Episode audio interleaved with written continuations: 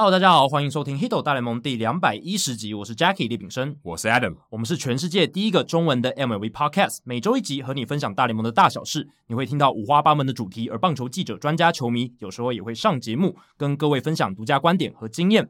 丰富你的棒球世界，不只看热闹，更要看门道。节目一开始，先帮我们的好朋友正英大侠宣传一下，他今年出的这个呕心沥血之作 MLB 二零二一年的这个观战圣经哦，这个他已经筹备了，应该有两三个月有了。哎，对，大家应该没有，应该没有买到二零二零年的观战圣经吧？二零二零年没有出，哎，因为没有出。如果你买到的话，你应该是在做梦吧？对，应该是在梦里面梦到的。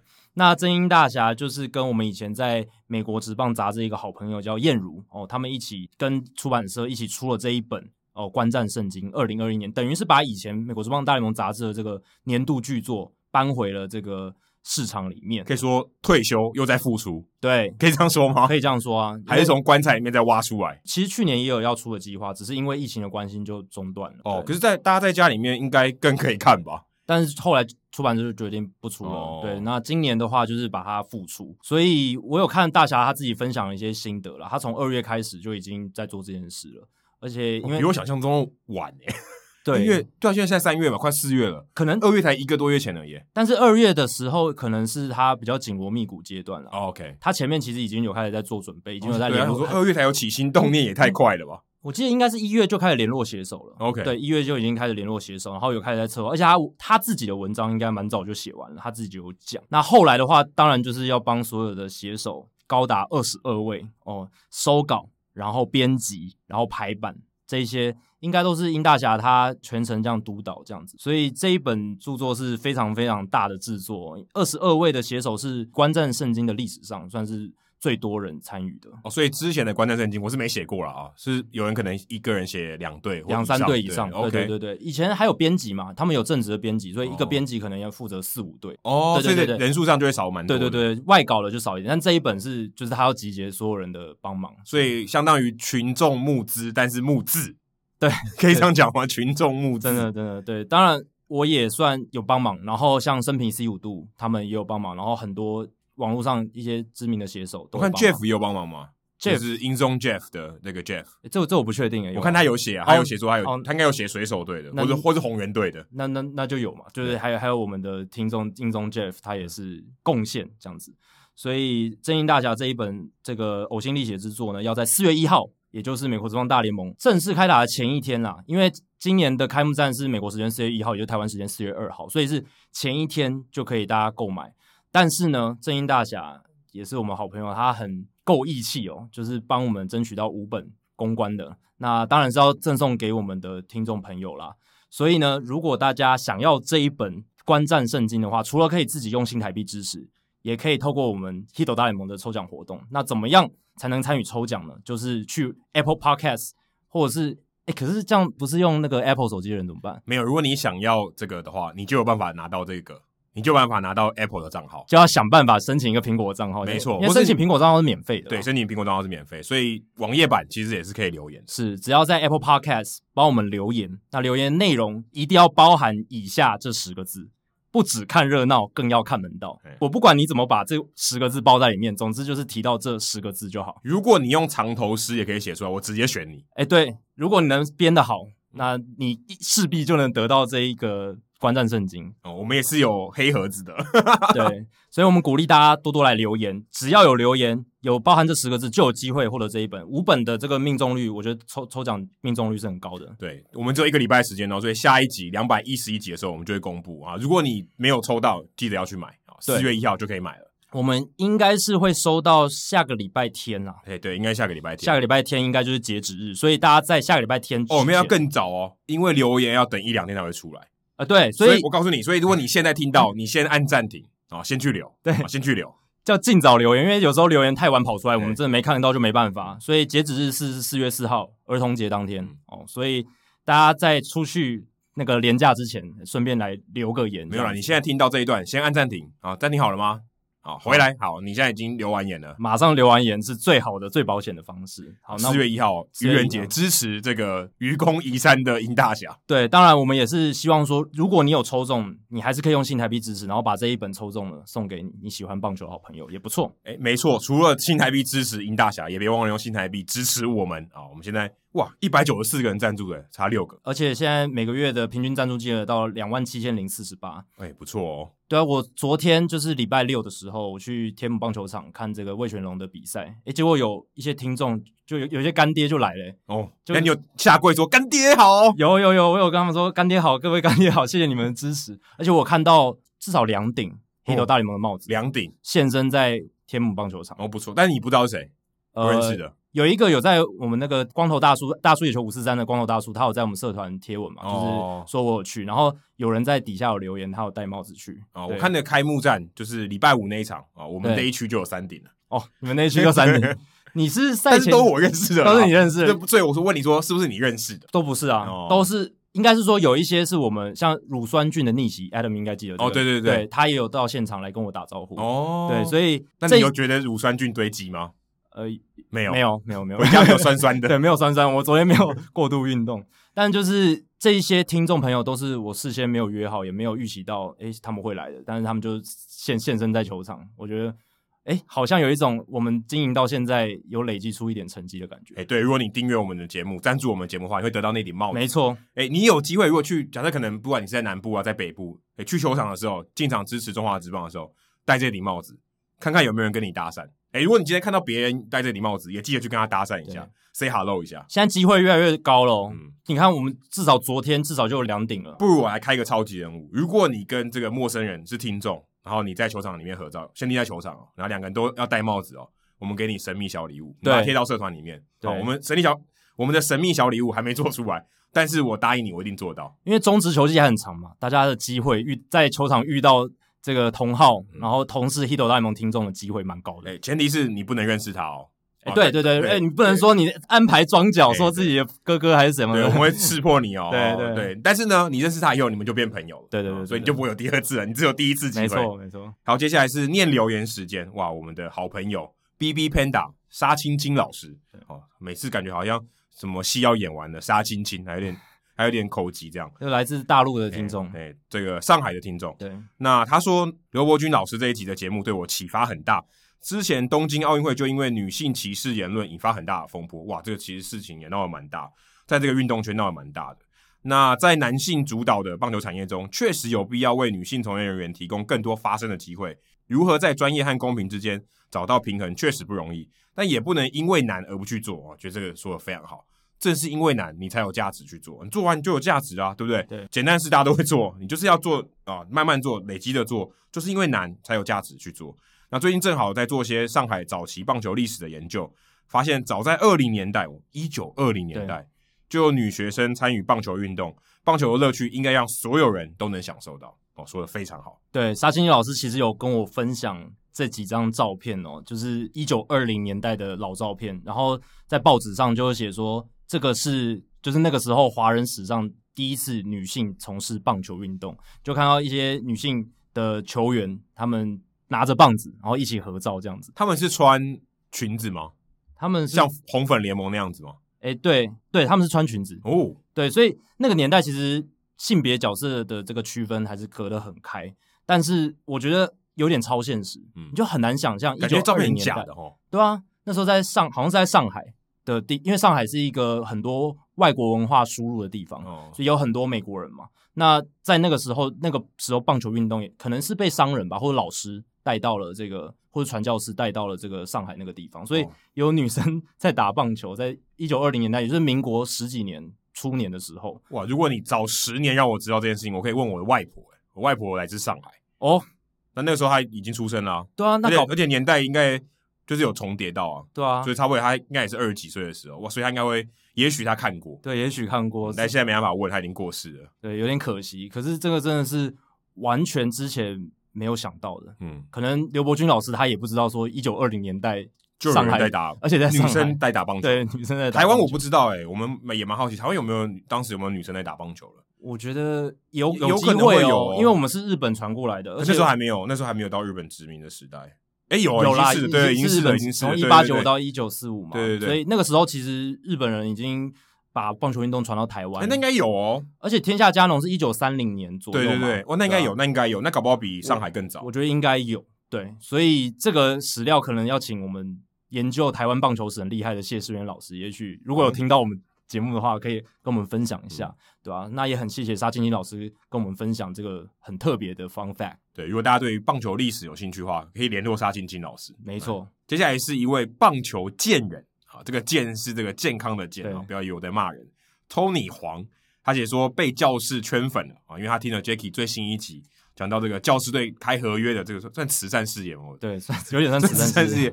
原本只是因为达比修有转队才支持教师，没想到教师有这么感人的事迹，马上被圈粉哦！教师加油，二零二一年拿冠军，对，对，教师粉啊，对，就是我之前这个在大联盟小品第八集的时候讲到这个 Matt LaChappa 的故事，嗯、所以我自己在那一集节目当中也说，现在我不是说印第安人是二职吗？嗯、那现在有一支优质的球队就是教师队。哎、欸，我发现 Jackie，因为我们等一下也会聊到，我发现 Jackie 很喜欢这种佛心老板。呃，对啊，因为 Jacky 很喜欢佛心的老板。当然，因为我希望整个棒球产业是越变越好。那有这一种佛心或是真正热爱棒球的老板，是对这个产业有正向循环的帮助。哎、欸，可是如果是我啊，我我我我比较推崇的是有远景的老板。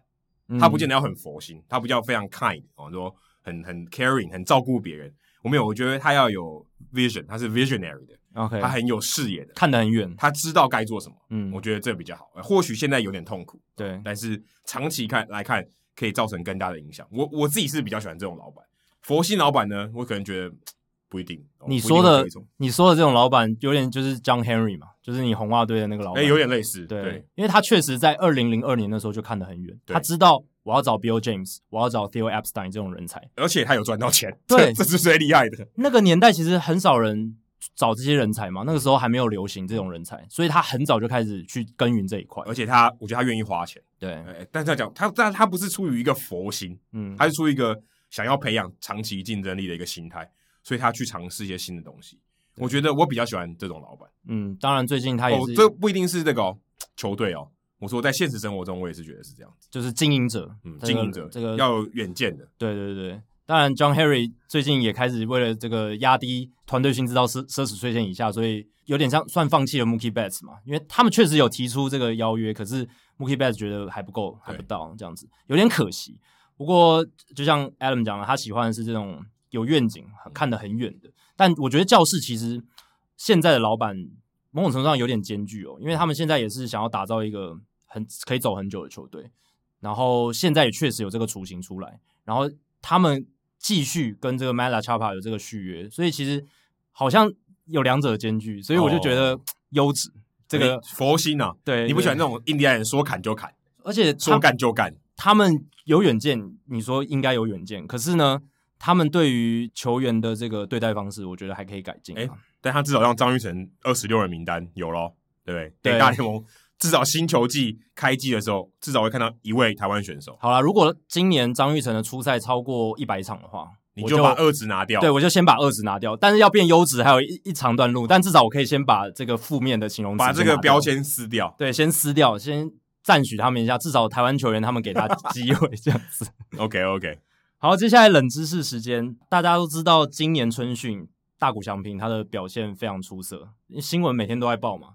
台湾媒体照三餐的在报大谷春训的表现，也合理。大联盟也是，大联盟官网几乎只要大谷有上场，就是头条。真难想象日本的报纸会怎么办，可能全部都是。哦、这可能滚阳大比较清楚，应该应该是头条常常都也是他啦。那大谷他在三月二十一号的时候，他做了一件蛮了不起的事情，当然也是一个春训的比赛，是面对教士队。那他那一天除了担任先发投手之外，他还在打线里面担任球队的开路先锋。那他那一天的表现。投手四局被打两支安打而已，失一分，五次三振，两次保送。哎，看起来状况已经已经到备战状态，已经算蛮好的咯。投球这一块，他前面其实投的还是有点跌跌撞撞，虽然他球威够，可是有点跌跌撞撞。但这一场感觉出来是调整的蛮好的。然后打击的部分呢，二支二还有一次保送，然后第一支安打还是从 Blake Snell 教师队当天的先发投手手中打出来。然后那场比赛结束之后，Blake Snell 还称赞他说：“哇，这根本就是怪物，太夸张了。” Monster. 对，Monster 用这个词去形容他。那我就想问大家，知不知道说，哎，大联盟例行赛史上有没有人办到这件事？先跟大家讲是有的。那我想问的是，今天的冷知识就是，大联盟例行赛史上唯一一位曾经做到这件事的投手是谁？就是单场同时担任先发投手，投超过一局，还有打线开路先锋的人，他是谁？哎、欸，其实我先不回答这个问题。嗯、我看到说担任投手，假设他真的要打，他要么就第一棒，要么就第九棒。因为第一棒他可以早点回去休息，对不对？假设他下场，嗯、他可以早点回去休息，然后准备投球嘛。因为他如果打到第三棒，不是很尴尬嘛？然后第三个出局数，他上接下来上去投球，不是很累吗？哦，假设他要喘，对不对？嗯，这样对，所以很累。他如果要可以安排他的这个棒次的话，应该想办法让他先打嘛，所以他休，因为你可以知道他第一棒一定会先打嘛，对，至少第一局一定会这样。不然就第九棒，他打的这个次数越少越好，对不对？嗯应该通常这两种啊，因为一般大家排第九棒。可是第一棒基本上不可能发生嘛，因为通常投手的打击都不太好，你很难让一个打击不好的选手打第一棒。你很难说啊。对，Zack Greinke 他可不可以打第一棒？可是 Jake Arrieta 可不可以打第一棒？我觉得说他们可以，可是你跟其他的打者比起来，是他们就不行。对，所以但是我觉得如果要放投手，可以放第一棒或第九棒。他如果真的要打，前提是这个。但大联盟历史上就就只有这么一位，所以代表说其实大部分的球队都。不太想让投手打第一棒，真的能打投手太少了，对啊，而且其实老实讲，投手打第一棒，他就算他是非常打击再强，他也不会是队上最适合打第一棒的那个人。嗯、就是不管是运动能力、速度、上垒的能力等等。而且有提示吗？提示哦，嗯、好啦，提示一个就是。这个是在呃二十世纪初期的选手，哎呀，这太久以前了吧？对，所以这个就连英英大侠应该也答不出来，这个实在太难了。但是这个人我不会知道，你应该不知道，我我原本也不知道，我是看了。OK，那你那我一定不会知道的啊！所以这大联盟活字典我都不知道嘞。这个是冷知识冷到极限，可能西伯利亚的冷度这样子。OK，对，太冷了，这已经解冻了，跟美国队长之前被冰冻的时候一样冷。对啊，所以。但我是觉得很有趣啦，就是竟然史上就只有这么一位，然后大谷虽然不是在例行赛达成，可是他在春训达成，也许他今年健康的话，有机会在例行赛成为史上第二位。对，以 Joe Madden 的角度，我觉得他应该可以被我刚才那个说服吧。你就上去打第一棒，如果你上垒或全垒打，你就直接回来休息，等下就换你上场。对啊，而且重点是大谷够强。我如果假设我的意思，我假设那天你要投也要打了，对吧？如果今天你要打的，你只打不投，那就另当别论。那如果你要投你要打，那我想说你那么强。我要让你多打，我就让你先打第一棒，你还可以休息，对啊。而且我觉得他们春训愿意给他尝试这件事，代表例行赛有可能是，当然频率不可能很高，或是可能只有真的是偶一为之。但我觉得也是很了不起。如果大谷就是能当先发投手的时候，就取消天使取消 DH，然后让他也进打线。这个他以前在火腿常常做这件事嘛，嗯，所以我就是觉得会不会以后他先发，结果他下场，然后他一手左外野之类的。呃，也可搞不好有可能，有，有可能哦，这个很这个很难讲。然后然后让一个左投上来解决左打者，然后再回来丢，哎，有可能哦。Joe Madden 常干这种事啊。你说那个 Waxahachie 对啊吗？这个他是一场比赛他开路先锋，又加上左外野，又加上投手。但现在不能 Waxahachie swap 了，因为现在至少要面对三名打者。对啊，可是没有哦，没有哦。说如果他的那没关系啊，假设不能只面对一个人，对他如果三个人再换他也可以啊，就是至少要让他面对三个人，对啊，或者他收执掉那一局。他如果是第二个出局数，然后一个左打者上来，然后我派个左投下去解决这一出局数，就可以换了，再把大谷翔平换回来，对，可以这样啊，这是合法的。中间就是对，就是那一局要结束嘛，然后隔一局再换，对，啊。但是就是这个东西就是蛮挑战现代棒球的一个调度啦。那 Joe Madden 愿不愿意用这种创意的方式，可以再 Joe Madden 看看 Joe Madden，所有最有创意的教练就是他了。但其实他这几年变得蛮保守的，哦、就是尤其是他到小熊队之后，你看他。布阵的次数变得超少，对，变大联盟算是各队里面最少的之一，所以他也算是蛮多变的啦。从以前就是没有他最有创意，我觉得应该是这样，他觉得太 old fashion 了，已经 out of date。哦，他觉得布阵很多，已经 mainstream 太主流了，对，已经已经过时了。哪是什么创意？应该要少布阵，现在才是主流，才是最最新的，才是最新的。他总是跟大家想的不一样，真的，他不喜欢太主流的东西。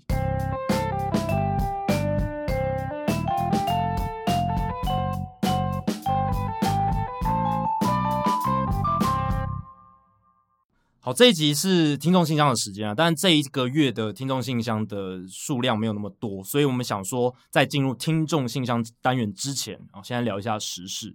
那这个礼拜有一些消息签延长约的，然后还有一个是二十九岁的 Mark Apple 要回归大联盟吗？对，他写说他还想要再继续拼拼看，你看你像是 out of retirement，对不对？就是对，我原本不想打了，我现在想要继续打。像好像鹰大侠，有点像，也有像 Scott Casimir，对不对？哦，可 Casimir 他应该是有点挣扎，但他也退休了。某种程度上，他有三年都没有真的在打球。哦，对，对。可是 Mark Apple 他是因为有一些心理状况，对，就是他觉得自己不行，对，觉得自己可能不适合再打这种 Pro 棒打直棒，所以他决定不打了。那现在他哎想说，我不知道是怎样，缺钱还是什么的，然后想说又要回来，然后挑战一下。他有办一些准准备要办一些测试会，有放一些风声这样子，就是有点有点像。可能像 Daniel Bard 也某种程度上也哦，对对对对对，就是因为心理的状态或者是一些投球上面无法克服的关卡，他先退下来。当然，Daniel Bard 他还有去当教练嘛，对对，但。他其实也是没有在投球，他是卸下球员身份。那 Mark Apple 应该更值得期待，毕竟当年是状元了，而且他还年轻，他才二十九岁而已。Daniel Bard 比他老多了，老多啦，连 Daniel Bard 现在都可以飙到快一百英里了。Mark Apple 也可以，对不对？对 Mark Apple，我觉得他如果克服心理的关卡，他要回来，我觉得是可以期待看看。这个蛮有趣的哦，搞不好是二零二一年的 Daniel Bard，这是一个很好的故事，对，我觉得可以期待一下。那当然，除了 Mark Apple 的这个新闻以外呢，最大条的了，其实是。Salvador Perez 跟 Les McCullers Jr. 他们都签下了延长约，跟各自的球队。那我觉得特别值得拿来提的就是 Salvador Perez 的这一张延长约，四年八千两百万美金，创下皇家队史上最大的一张合约，不管是自由球员合约还是延长约，都是最大张。之前的记录是 Alex Gordon 四年七千两百万美金，合理。Gordon，Gordon 现在是皇家先生，应该这二十年来就他二十一世纪的皇家先生，当之无愧。哎，对，二十一就差不多二十年嘛，对对二十年。因为二十世纪的皇家先生是那个 George Brett，George Brett 就是我跟他合照过的 George Brett，但是二十一世纪就是 Alex Gordon。那不是说卖手套的 Brett，对对对，卖手套的 Brett。那 Salvador Perez 这一张四年八千两百万美金打破了记录哦，而且我觉得最让人觉得讶异的是说。他是一个捕手，而且他在二零一九年还因为 Tommy John Surgery、Tommy John 手术缺席了整整一年，嗯、跟小猪吉利吉高拱吉利吉高拱冠一样，就是有开 Tommy John 对捕手、哦，所以他是二零一九年完完整的这个都没有出赛，然后伤病史老实讲也蛮丰富的，毕竟捕手，嗯、而且他出赛数多。他每一年都一百三十场，几乎都一百三十场，甚至有有有几次我记得有超过一百五十场。他就铁打的，真的，他他蹲的很勤啊，因为他很壮硕嘛，然后他他也是一个很认真、很怕表的那种那种球员，所以他就不喜欢休息。而且我也很不喜欢听他访问，因为我听不懂。哦，他讲英文我真的听不懂，他的那个西班牙语腔真的非常非常重。他讲英文哦，完全听不懂。对，他的腔调是非常非常重。那 Salvador Perez 他在这种有伤病史。哦，然后又是一个捕手，而且他已经要满三十一岁，今年要满三十一岁。这种情况下，皇家队还是给他一张四年八千两百万美金的合约，而且这四年是从明年才开始算，连、嗯、我提前续约这样讲。对，然后二零二六年还有一个一千三百五十万美金的球队选择权，所以等于是一个我是觉得非常 player friendly 的合约，嗯，就是对球员比较有利的合约。对，他也没有马上进入到自由球员市场。对，你，你你提前给他一个这个 favor，到底是为了什么？提前一年，而且重点是皇家队，坦白说，这一两年看起来也不太有竞争力嘛。我我我我绑住这些人要干嘛？对不对？但老实讲，真的就是皇家他蛮佛的。我我觉得就是因为他们蛮佛，就是 Jackie 喜欢这种佛心老板。对，所以我这个礼拜又要再宣布，我多加一个优质标签，而且这一张标签就是贴在皇家队上身上。其实。皇家队这几年，他们有一些作为，已经能展示出他们算是一个跟其他球团不太一样的一个球队。他们对员工非常好，而且去年不是新冠肺炎疫情冲击嘛，很多球队不给小联盟球员薪水，或者是呃裁员，或者是无薪假，都有各式各样的准节的措施，基本上都是为了要省钱啊。对，皇家队完全没有，皇家队不一样，他们没有裁掉任何员工，也没有无薪假，而且小联盟球员方面，他们没有试出任何。球员是直到球季结束之后，小联盟球队缩编之后，哦，他们才就是缩编嘛，就跟着大家一起缩编。但是在那之前，小联盟球员虽然他们没有打比赛，他们还是照付他们薪水。嗯，这件事其实是我觉得蛮值得钦佩的，因为于情于理来说，球队在小联盟没有球季的情况下，你不付薪水是一个很 OK 的事情啊。因为就没有球季嘛，我为什么要付你薪水？可是皇家队他们还是愿意去这么做，所以这个是他们对待员工已经凸显出他们对对于自己的队职员是很有心的。嗯、那这一张的 Salvador Perez 合约也在在显示了这一点。他们的总管 Dayton Moore 其实一直以来对于他正中的这种核心球员一直是很照顾的。Alex Gordon 我记得他离开前也签了一张蛮佛的合约，对吧、啊？我记得在就是四年七千两百万美金之后，他还再签了一张，嗯、就是有点算是那种最后再让你再再给你补一下那种合约。嗯、其实以一个很老的老将来说，他们大可就可以让他直接走，四年走那个七千两百万走完就可以让他走了。对，因为说说真的，这于理啊。对，我觉得不是很不需要付这个合约。对，重点就是，如果今天你他是很重要的球员，然后你的球队想要拼个什么冠军，或是很有竞保持竞争力，那 OK，对，想办法把主将这个保留完整一点，和竞争核心大家不要换嘛，对不对？换了会有些问题，竞争核心稳固才有用。问题是你现在也没在拼，对，你稳固的核心要干嘛？而且其实他们二零一五年拿了冠军之后，一六一七年其实大家都认为他们的竞争实力下滑蛮多的，他们感觉这种昙花一现最好的代表。就强了一年，当然前前面也是有累累积出一些实力啊。一四年他们也是有打进世界大赛，算是他们那个前期的农场养成强两年，换个词，强差不多强两年。然后后面就有点下走下坡，可是 Dayton Moore 他并没有完全要彻底打掉，他们还是跟 Whit Merrifield 签延长约嘛。对，而且其实大家有点忘记，有点 under the radar 的一个签约，今年 Hunter Dozier 他们也把他签下来了。哦，就是我这我都不知道哎、欸，对啊。他跟 Hunter Dozier 签四年两千五百万美金的合约，哇，也算蛮中产阶级的哦，还不六百多万。对，因为他还没有进自由球员市场嘛，对，他等于是买断他的这个就是薪资仲裁年。那 Hunter Dozier 他是二零一九年打出不错的成绩，去年有下滑，可是皇家队显然认为他的打击是可以信赖的，所以也跟他签了延长约。所以他们对待球员的方式，其实我是觉得有一直以来就是算是始终如一哦。不管是以前像 Eric Hosmer、Mike m u s t a k a s、Lorenzo Cain 这一些，当然 m u s t a k a s 还有 Lorenzo Cain 还有这个 Eric Hosmer，后来因为身价暴涨，他们是真的留不住了。他们的这个市场是真的比较小一点，没有真的留住。可是至少像 Savvy、Salvador Perez 这一个他们最倚重的捕手的这个指挥官，他们把他留下来。而且据说他们的老板就是新的这个老板，呃，在二零一九年花十亿美金买下皇家队的 John Sherman。他非常喜欢 Salvador Perez，所以应该算是千叮咛万嘱咐，要 Dayton Moore，你一定要把他留下来。说到 Perez，我觉得他这个人，你真的不能只看他数据的表现。没错，嗯，也不能说他是捕手或怎么样。我觉得他真的是一个很有感染力的球员。对他的就是那种，你他真的是天生就是精神领袖，你知道？他虽然他相对起来他也没有到很老，三十一岁嘛，快要满三十一岁，对，所以他也不算是说像 Nelson Cruz 哦，毕竟就四十岁了。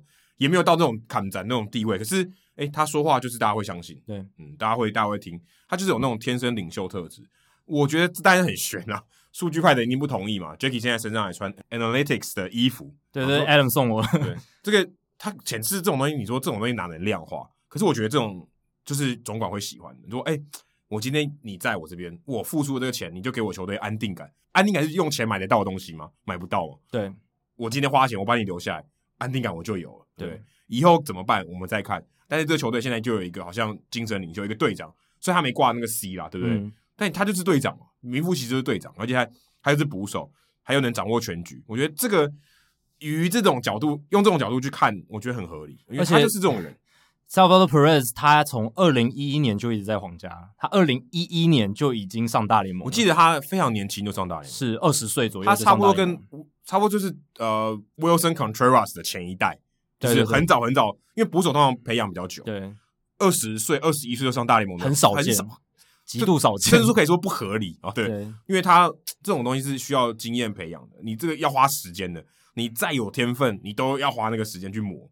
但他没有，他就是超有天分。而且更难得的是，他是一个外籍球员，他也不是讲英文是母语的，所以代表 Willson Contreras 也不是。对啊。代表他们这种的捕手是更难得，嗯、更花，他们一定花了更多的力气去把这个沟通这一块把它经营好。对，你像 Buster Posey 可能还有一点语言的这个、啊、这个优势优势嘛，这是他舒，这算他舒适圈嘛，对，对不对？他从小从这个学生时代就是跟这些大学队有什么配合什么，就已经是很如鱼得水了，对不对？但是 Salvador Perez 他是从其他国家来的，他的英文讲话可能那个时候更不标准，对不对？更障碍更大。但我相信他西班牙文应该超流利，西班牙文一定很流利。可是目前你看皇家队的投手群，大部分都是哎，都白人呢，美美国人的投手，Brad Keller，什么 Bubich、Danny Duffy，Danny Duffy，对不对？Mike Miner、Mike Miner 都嘛白人呢，对啊。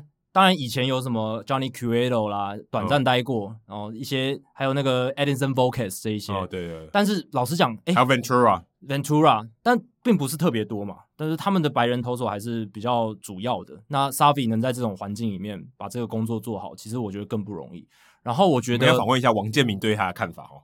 哎，对啊，有搭过，应该应该有搭过，应该有搭过，一定有搭过了。对啊，对啊，对啊。所以我觉得这个是。不可取代的一种特质啦。嗯、然后我觉得他能够获得这张合约，某种程度上也跟他们总管的背景有关啦。因为 Dayton Moore 他是球探出身，他跟一些数据派出身的人真的想法比较不一样。当然，他不是说那种很老派的那种传统棒球人，他也是会看数据，他也懂数据的重要性。不然他们不可能在二零一五年拿下总冠军。他们赢球的方式当然跟别人球队不一样，可是他们也是有一些自己的运算方式。可是。他以球探的角度出发的话，他也会重视一些无形的价值，像 Savi 这种球员，或者像以前 Mike Moustakas、Eric Hosmer、Lorenzo Cain。其实你把他们个别拆开来看，他们都有一些缺陷嘛。你看 Mike Moustakas 防守不好，然后 Eric Hosmer 他的他老实讲，以一个一垒手，他的长打火力不是很出色。Lorenzo Cain 他虽然防守一级棒，打击也还不错，可是以一个外野手来讲，全垒打又不是特别多，又太少，又太少。但是他把这一群人。凑在一起，他有一个很好的 vibe，很有很好的化学效应，打造出一个不同的团队。而且在所有人都可能要去积极寻求全垒打的时候，他们去用这个速度战，对不对？用一些用防守、用速度、用牛棚。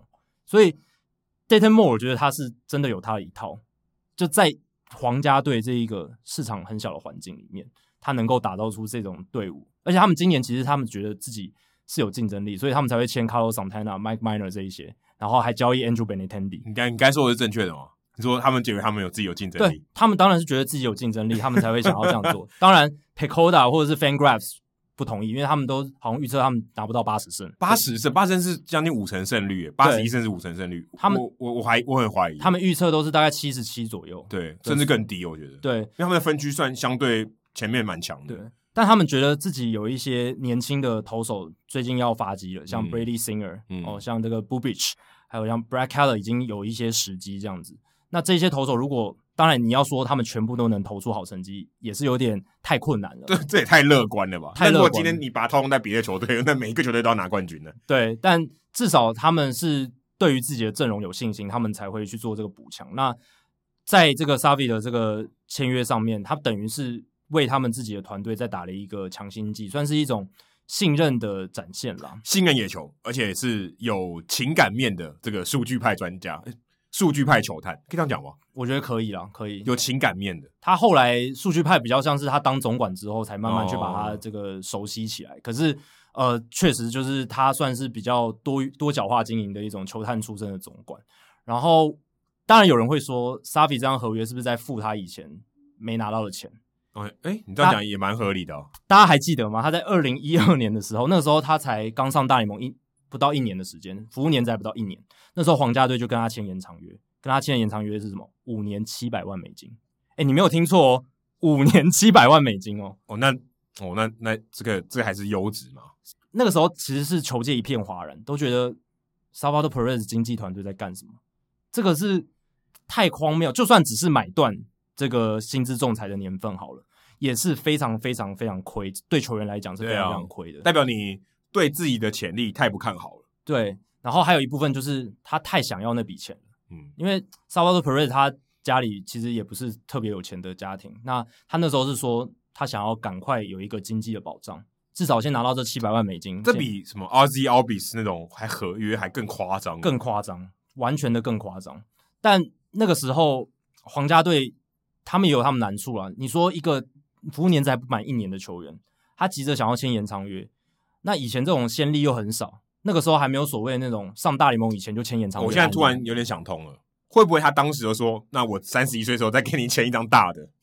有可能嘛？有 可能他说好，没关系，我们这张约先签七百万美金而已，但只要你打得好，对，反正这个先先给你，对，这个钱先给你。啊，就像那个 big 呃 big league advance 一样，对对对对，我先给你，老子先先让你生活安定，对先让你心情松快啊，不是很多啊，但是够你活了。然后接下来你打得好，我再给你其他的。因为我相信皇家队他们也不想要破坏那个市场行情，说给一个服务年资还不满一年的人，什么五年两千万美金之类的，那个那个时候，Luis Robert 表示，但那个时候真的没有哦，对，但那个时时代不同，因为第一张我记得大上大联盟以前就签延长约，第一张是 John Singleton 嘛，是从好像二零一四年的时候才签的，对，所以那个时候完全非常，非常失败的合约。对，那 Salvador Perez 那时候还没有这种先，就是很少。所以他们给他五年七百万，皇家队也有他们的考量。可是后来，诶 Dayton Moore 他在二零一六年的时候就说：“Savi，你这五年真的表现的非常好，我们决定回馈给你，就把前一张合约整个就是撕掉，撕掉，没有了，他钱都付了。但是因为那张合约后面还有二零一七、二零一八、二零一九年的球队选择权，妈，这太亏了吧！而且每一年都三百七十五万、五百万、六百万，所以皇家队照理来说，如果他们是二职的话。”他们大可就是让那张合约继续走，哎，一年才三百七十五万就可以签一个主战捕手，嗯，一年蹲一年给你一百五十场蹲捕，而且表现打击还不错的捕手，不是说那种 Jeff Mathis 那种打击成绩，多划算呐、啊！可是那个时候那个 Dayton Moore 说不行，我们不能再吃吃你豆腐了，重新签一张五年五千两百五十万美金的延长约，也就是他目前的这一张合约。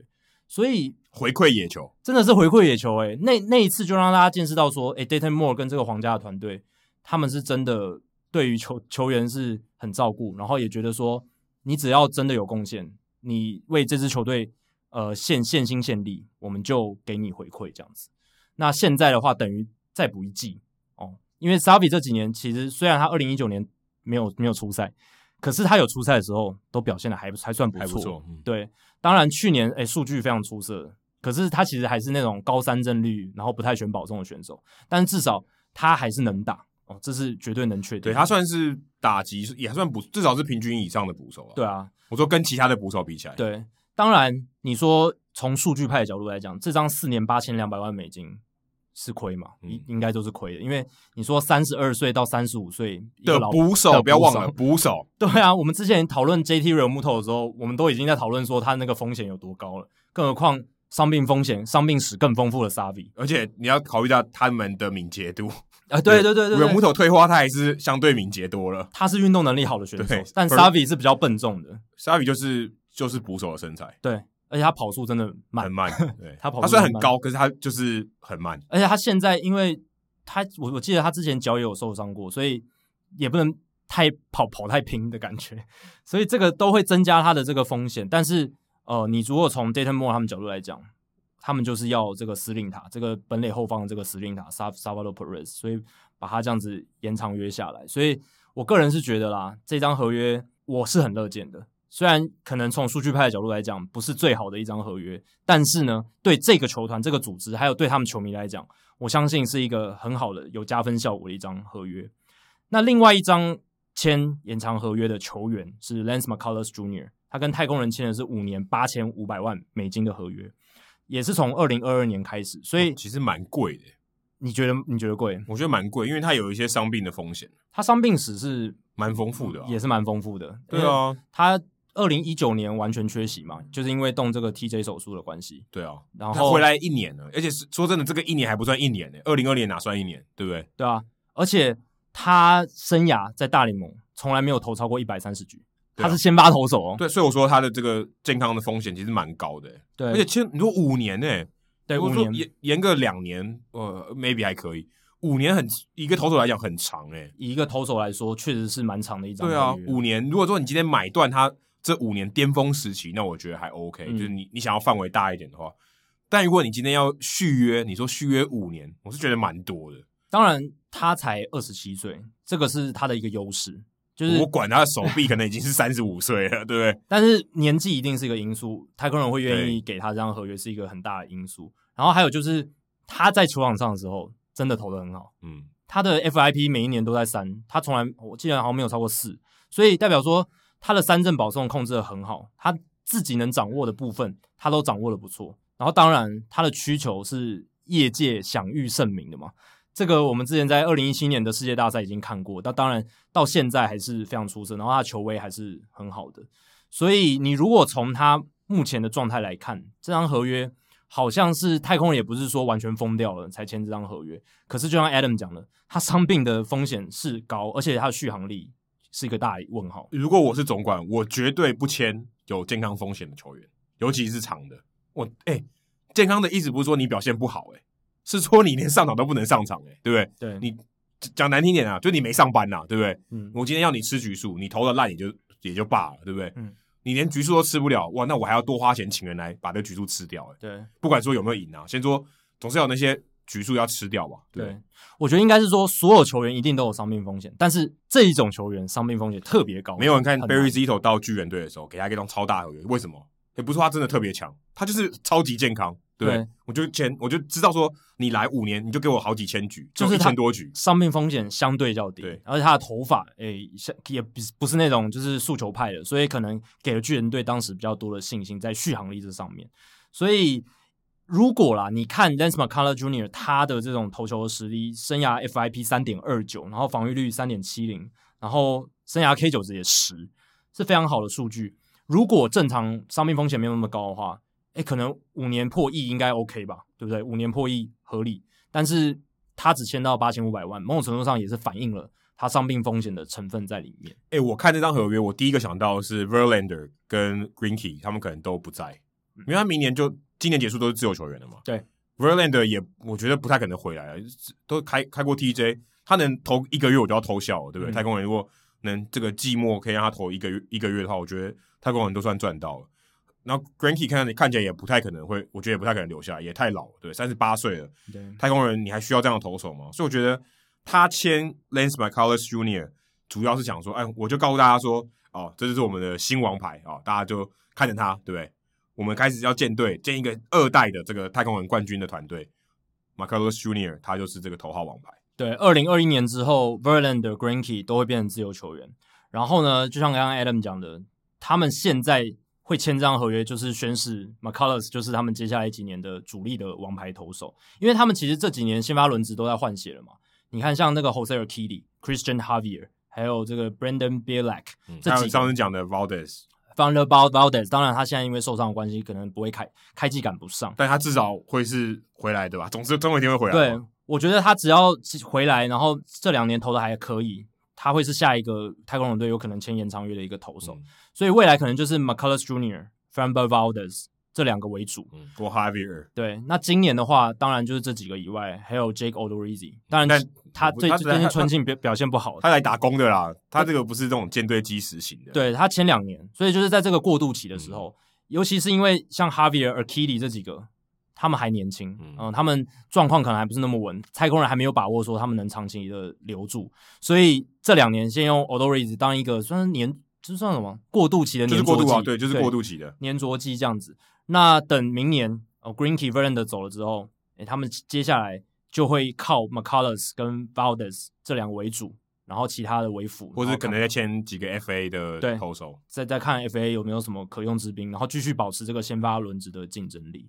太空人现在，哎，这个春训还蛮积极的哦，因为除了 McCullers 之外，他们也一直在谈 Carlos Correa 的延长合约，嗯、但是被 Correa 拒绝。他们是开出六年一亿两千万美金的条件，但是 Correa 觉得，哎，不到我的标准，所以他决定拒绝这样子。如果是 Correa 的话，我也会拒绝啊。你也会拒绝？我也会拒绝，因为他至少最近这两年还算健康了，而且他可能想说，我今年可以打得更好嘛，对不对？嗯，我去年没有那么好嘛，但我去年缩水赛季嘛。很多事情都说不定嘛。那今年再给我一个全新的赛季，季中你看看我表现怎么样，你再来跟我谈。对那时候我筹码，他可能会觉得说，时间过越久，我的筹码越多，嗯、我会打得越好，应该是这种想法嘛。或者说，别的球队看我的价值，跟你看我的价值不一样。对，搞不好别人觉得我更值钱。而且 Correa 现在才二十六岁，嗯，他算超级早上大联盟，还有筹码的。然后他今年打完就会变自由球员，所以他想说。现在算是他的身价低点，就像刚刚 Adam 讲，他去年打的不是很理想，然后过去的伤病史很丰富。那如果他今年打出一个一百五十场的赛季，哦，可能 OPS 点八以上，甚至点八五零以上，那如果能打出这种赛季的话，他的身价绝对不止六年一亿两千万美金。他去自由球员市场，也许可以签到一个七年八年两亿已经美金以上的。我觉得他，你该这样讲，其实 Francisco Lindor 应该是他的，看谁先签。对啊，领舵现在也在谈、啊。领领舵现在他没有签吗？我干嘛 Correa 要先？谁要当那个基准点？没有人要当那个基准点。嗯、你谁先出价谁就输。对啊，你就讲到下一个重点，就是领舵他也在跟大都会谈，然后他们都是说。球季一开打，我们就不谈了。所以现在要如果要签，你就是现在跟我谈。但我觉得都没有了，都应该都没有机会了，因为领都不会在球季中谈。领舵他们就球季中是不可能谈的，啊、就是现在这几天就是最关键，剩剩下你觉得这几天会签？不无机会啊，只要没开季都有可能。那领舵目前的状况是他想，他们团队想要三亿美金以上的合约。嗯，我之前三亿不知道多久哦，应该是十年。哦，还是要到苗栗，应该 三亿。呃，苗栗下下面台中了嘛？欸、苗栗要算出国了。对对对，出国。然后领舵三亿美金，我之前有说过嘛？我之前说我我个人推测大概两亿五千万到三亿之间，就是领舵对，多久？也是差不多十年啊。哦，十年那这个平均算蛮高的，蛮高的。可是林多他们团队就会觉得他是世代级的球星嘛。但我是觉得，因为他去年的表现没有好，当然是小样本。可是谈判上一定会有一点劣势，嗯、所以我觉得如果他在这个时机点上签的话，就对他讲是低点了。对，没办法冲高，他们斡旋谈判斡旋的力道没那么强。那大都会队他们有站在算是比较一个高位，可以去跟他谈。所以我是觉得这一笔应该谈不成，就是他跟 Correa 应该都谈不成，在今年。对，而且他们就是一个基准点，Correa 拿多少，我是不是比他好？对不对？对，搞不好领豆说：“哎，领豆拿这个钱，我应该要拿多少钱？”对，他如果有，有办法这样参考点，他好谈很多。对啊，但是他们两个的这个水准还是有差哦，就是领舵还是比 Correa 好好蛮多。但是我说他有个基准点，对啊，对啊。你说领舵，假设他拿三千万一年，嗯，哎，我拿个两千八百万不过分吧？对不对？对啊。如果他这样这样比，对不对？我大概有个基准点，我可以跟你比。如果今天这个市场行情没有出来，他很难比。哎，对，因为 Correa 他除了去年。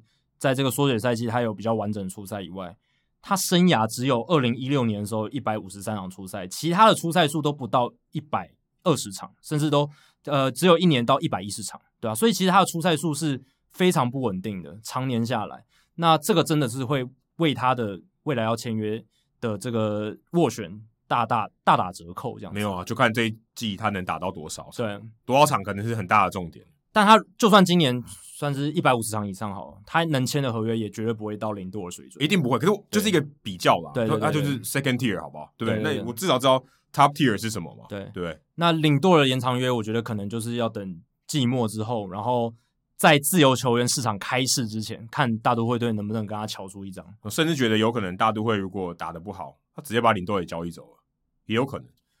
我个人觉得不会，我个人觉得他们把领舵交易来，就是要以他为基石。就是那这样领舵了，他就觉得我我心里的筹码很高诶、欸。对啊对啊对啊，所以这就是双方可以谈哦，可以可以来，你要把我留住，是你想要留我，对对对，所以我是觉得大都会队一定会想要把他留下来，那领舵的经济团队应该也会用，打的再烂都要留。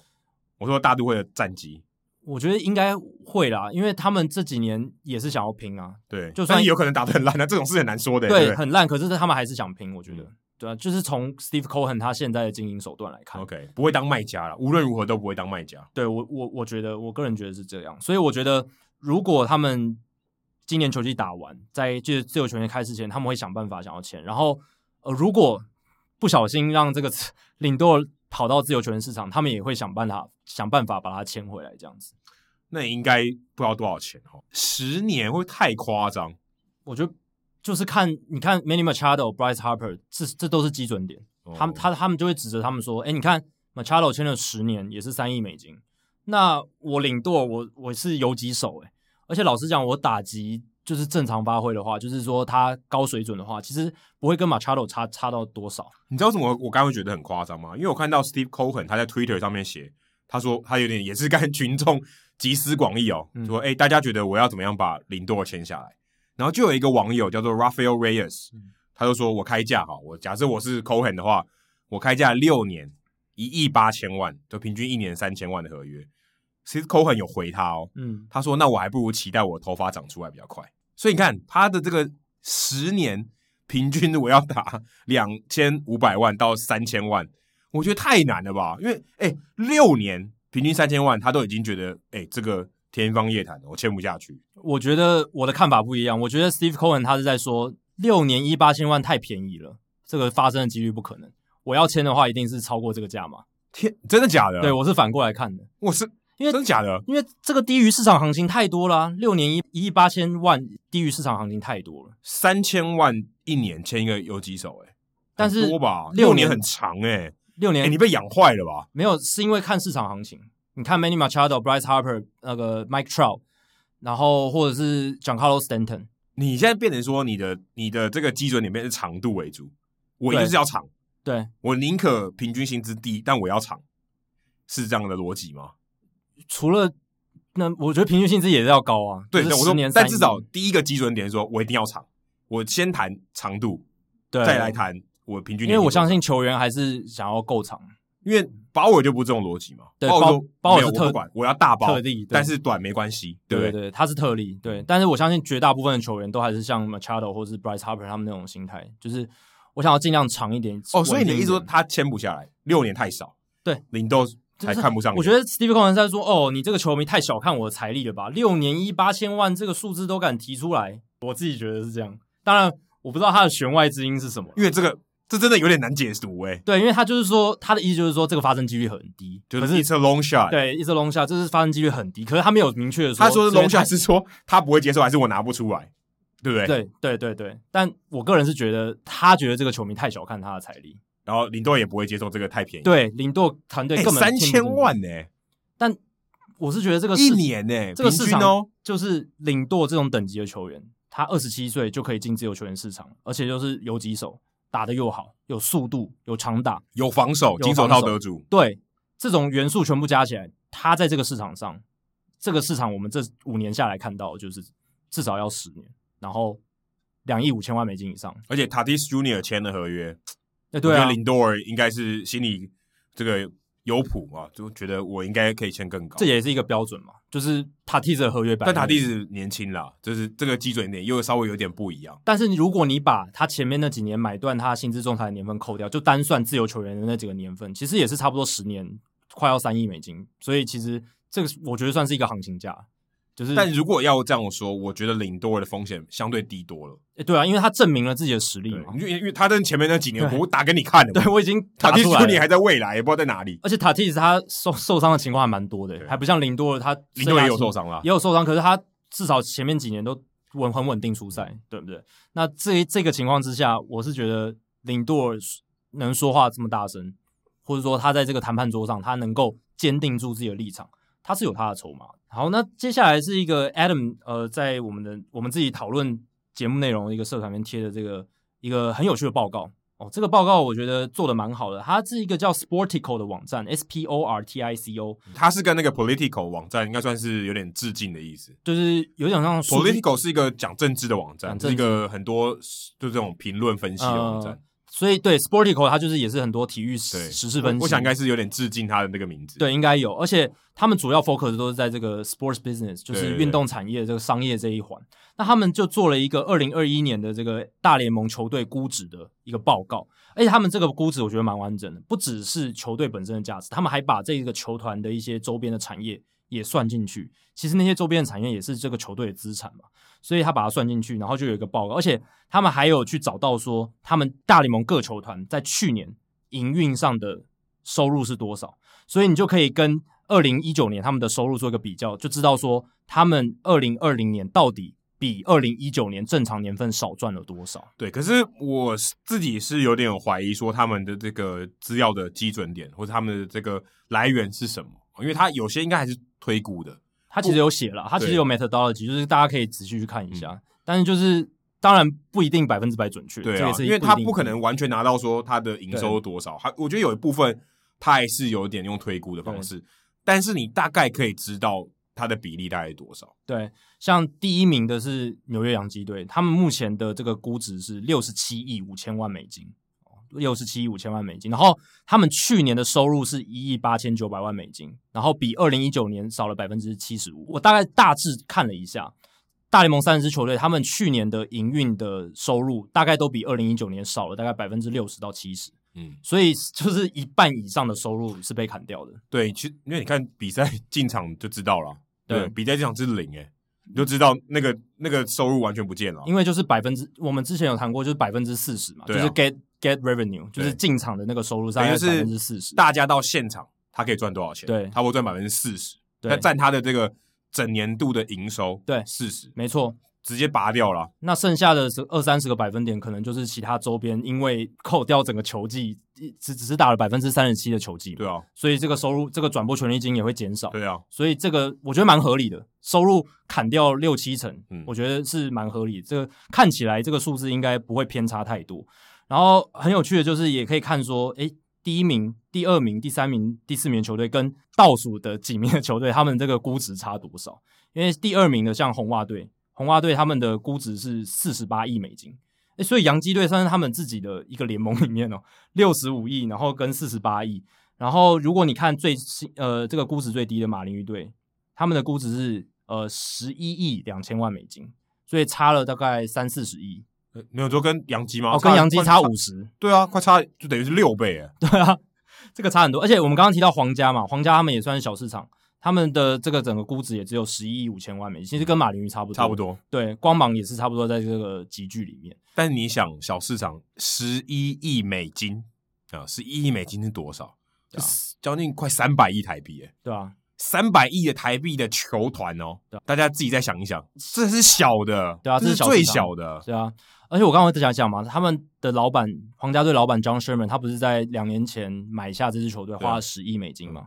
哎，现在估值已经到十一亿五千万美金，直接多十趴给你，已经已经一亿多涨出来了嘛。所以你说他们去年损失了一亿美金的收入，或者是六七成的收入，还好吧，对不对？可是我觉得这跟这个现金流有关了，对，因为估值它并不是他真的手上拿的现金，他们是价值，还是价值，所以他的现金流如果说，哎，我赚不了那么多钱，我花我没法花那么多钱嘛，嗯、对不对？我这些钱我要给球员。可我钱拿从哪里来？对，我的球队再有价值，我要把房子卖掉，对不对？除非他把球队卖掉，然后自己收回那个钱，才会变成真的真正他的 cash。对，他没有嘛，所以他的确是 cash flow 是会有点问题，一定是有受影响。所以这也是为什么那些老板会出来跳出来这边呃抱怨的原因。只是说你到底损失多少？对，就是你到底能不能花多少？你的资产到底是增长还是真的是亏很多？哎，这个说二值，对啊，多二值，对不对？你有多少钱？如果真的没钱，你还说我二值，那不是很尴尬？对啊。好，那大家给大家参考一下啦。第第三名是道奇，第四名小熊，第五名巨人，第六名大都会。哦，所以这几支都是数一数二，算是价值很高的球队。全部都是沿海大城市球队。哎，真的哎。所以、啊、虽然旧金山不算非常大的城市，嗯，但是也是很有钱的城市，高收入的城市，也是很有钱。它规模不算很大，可是它也是这个很有钱、很经济能力相当好的城市。对啊，然后你说像红雀，虽然他们市场不是很大，可是他们的估值很高，就是因为他们球迷很铁。然后球迷群很大，因为当地没有美式足球，也没有篮球，对，嗯，只有冰球。他们在第九名，哎哎，他们的市场跟皇家队很近，对不对？都是在密苏里那附近嘛。密苏里州，对，密苏里州，他们在同一州啊，对啊，同一州。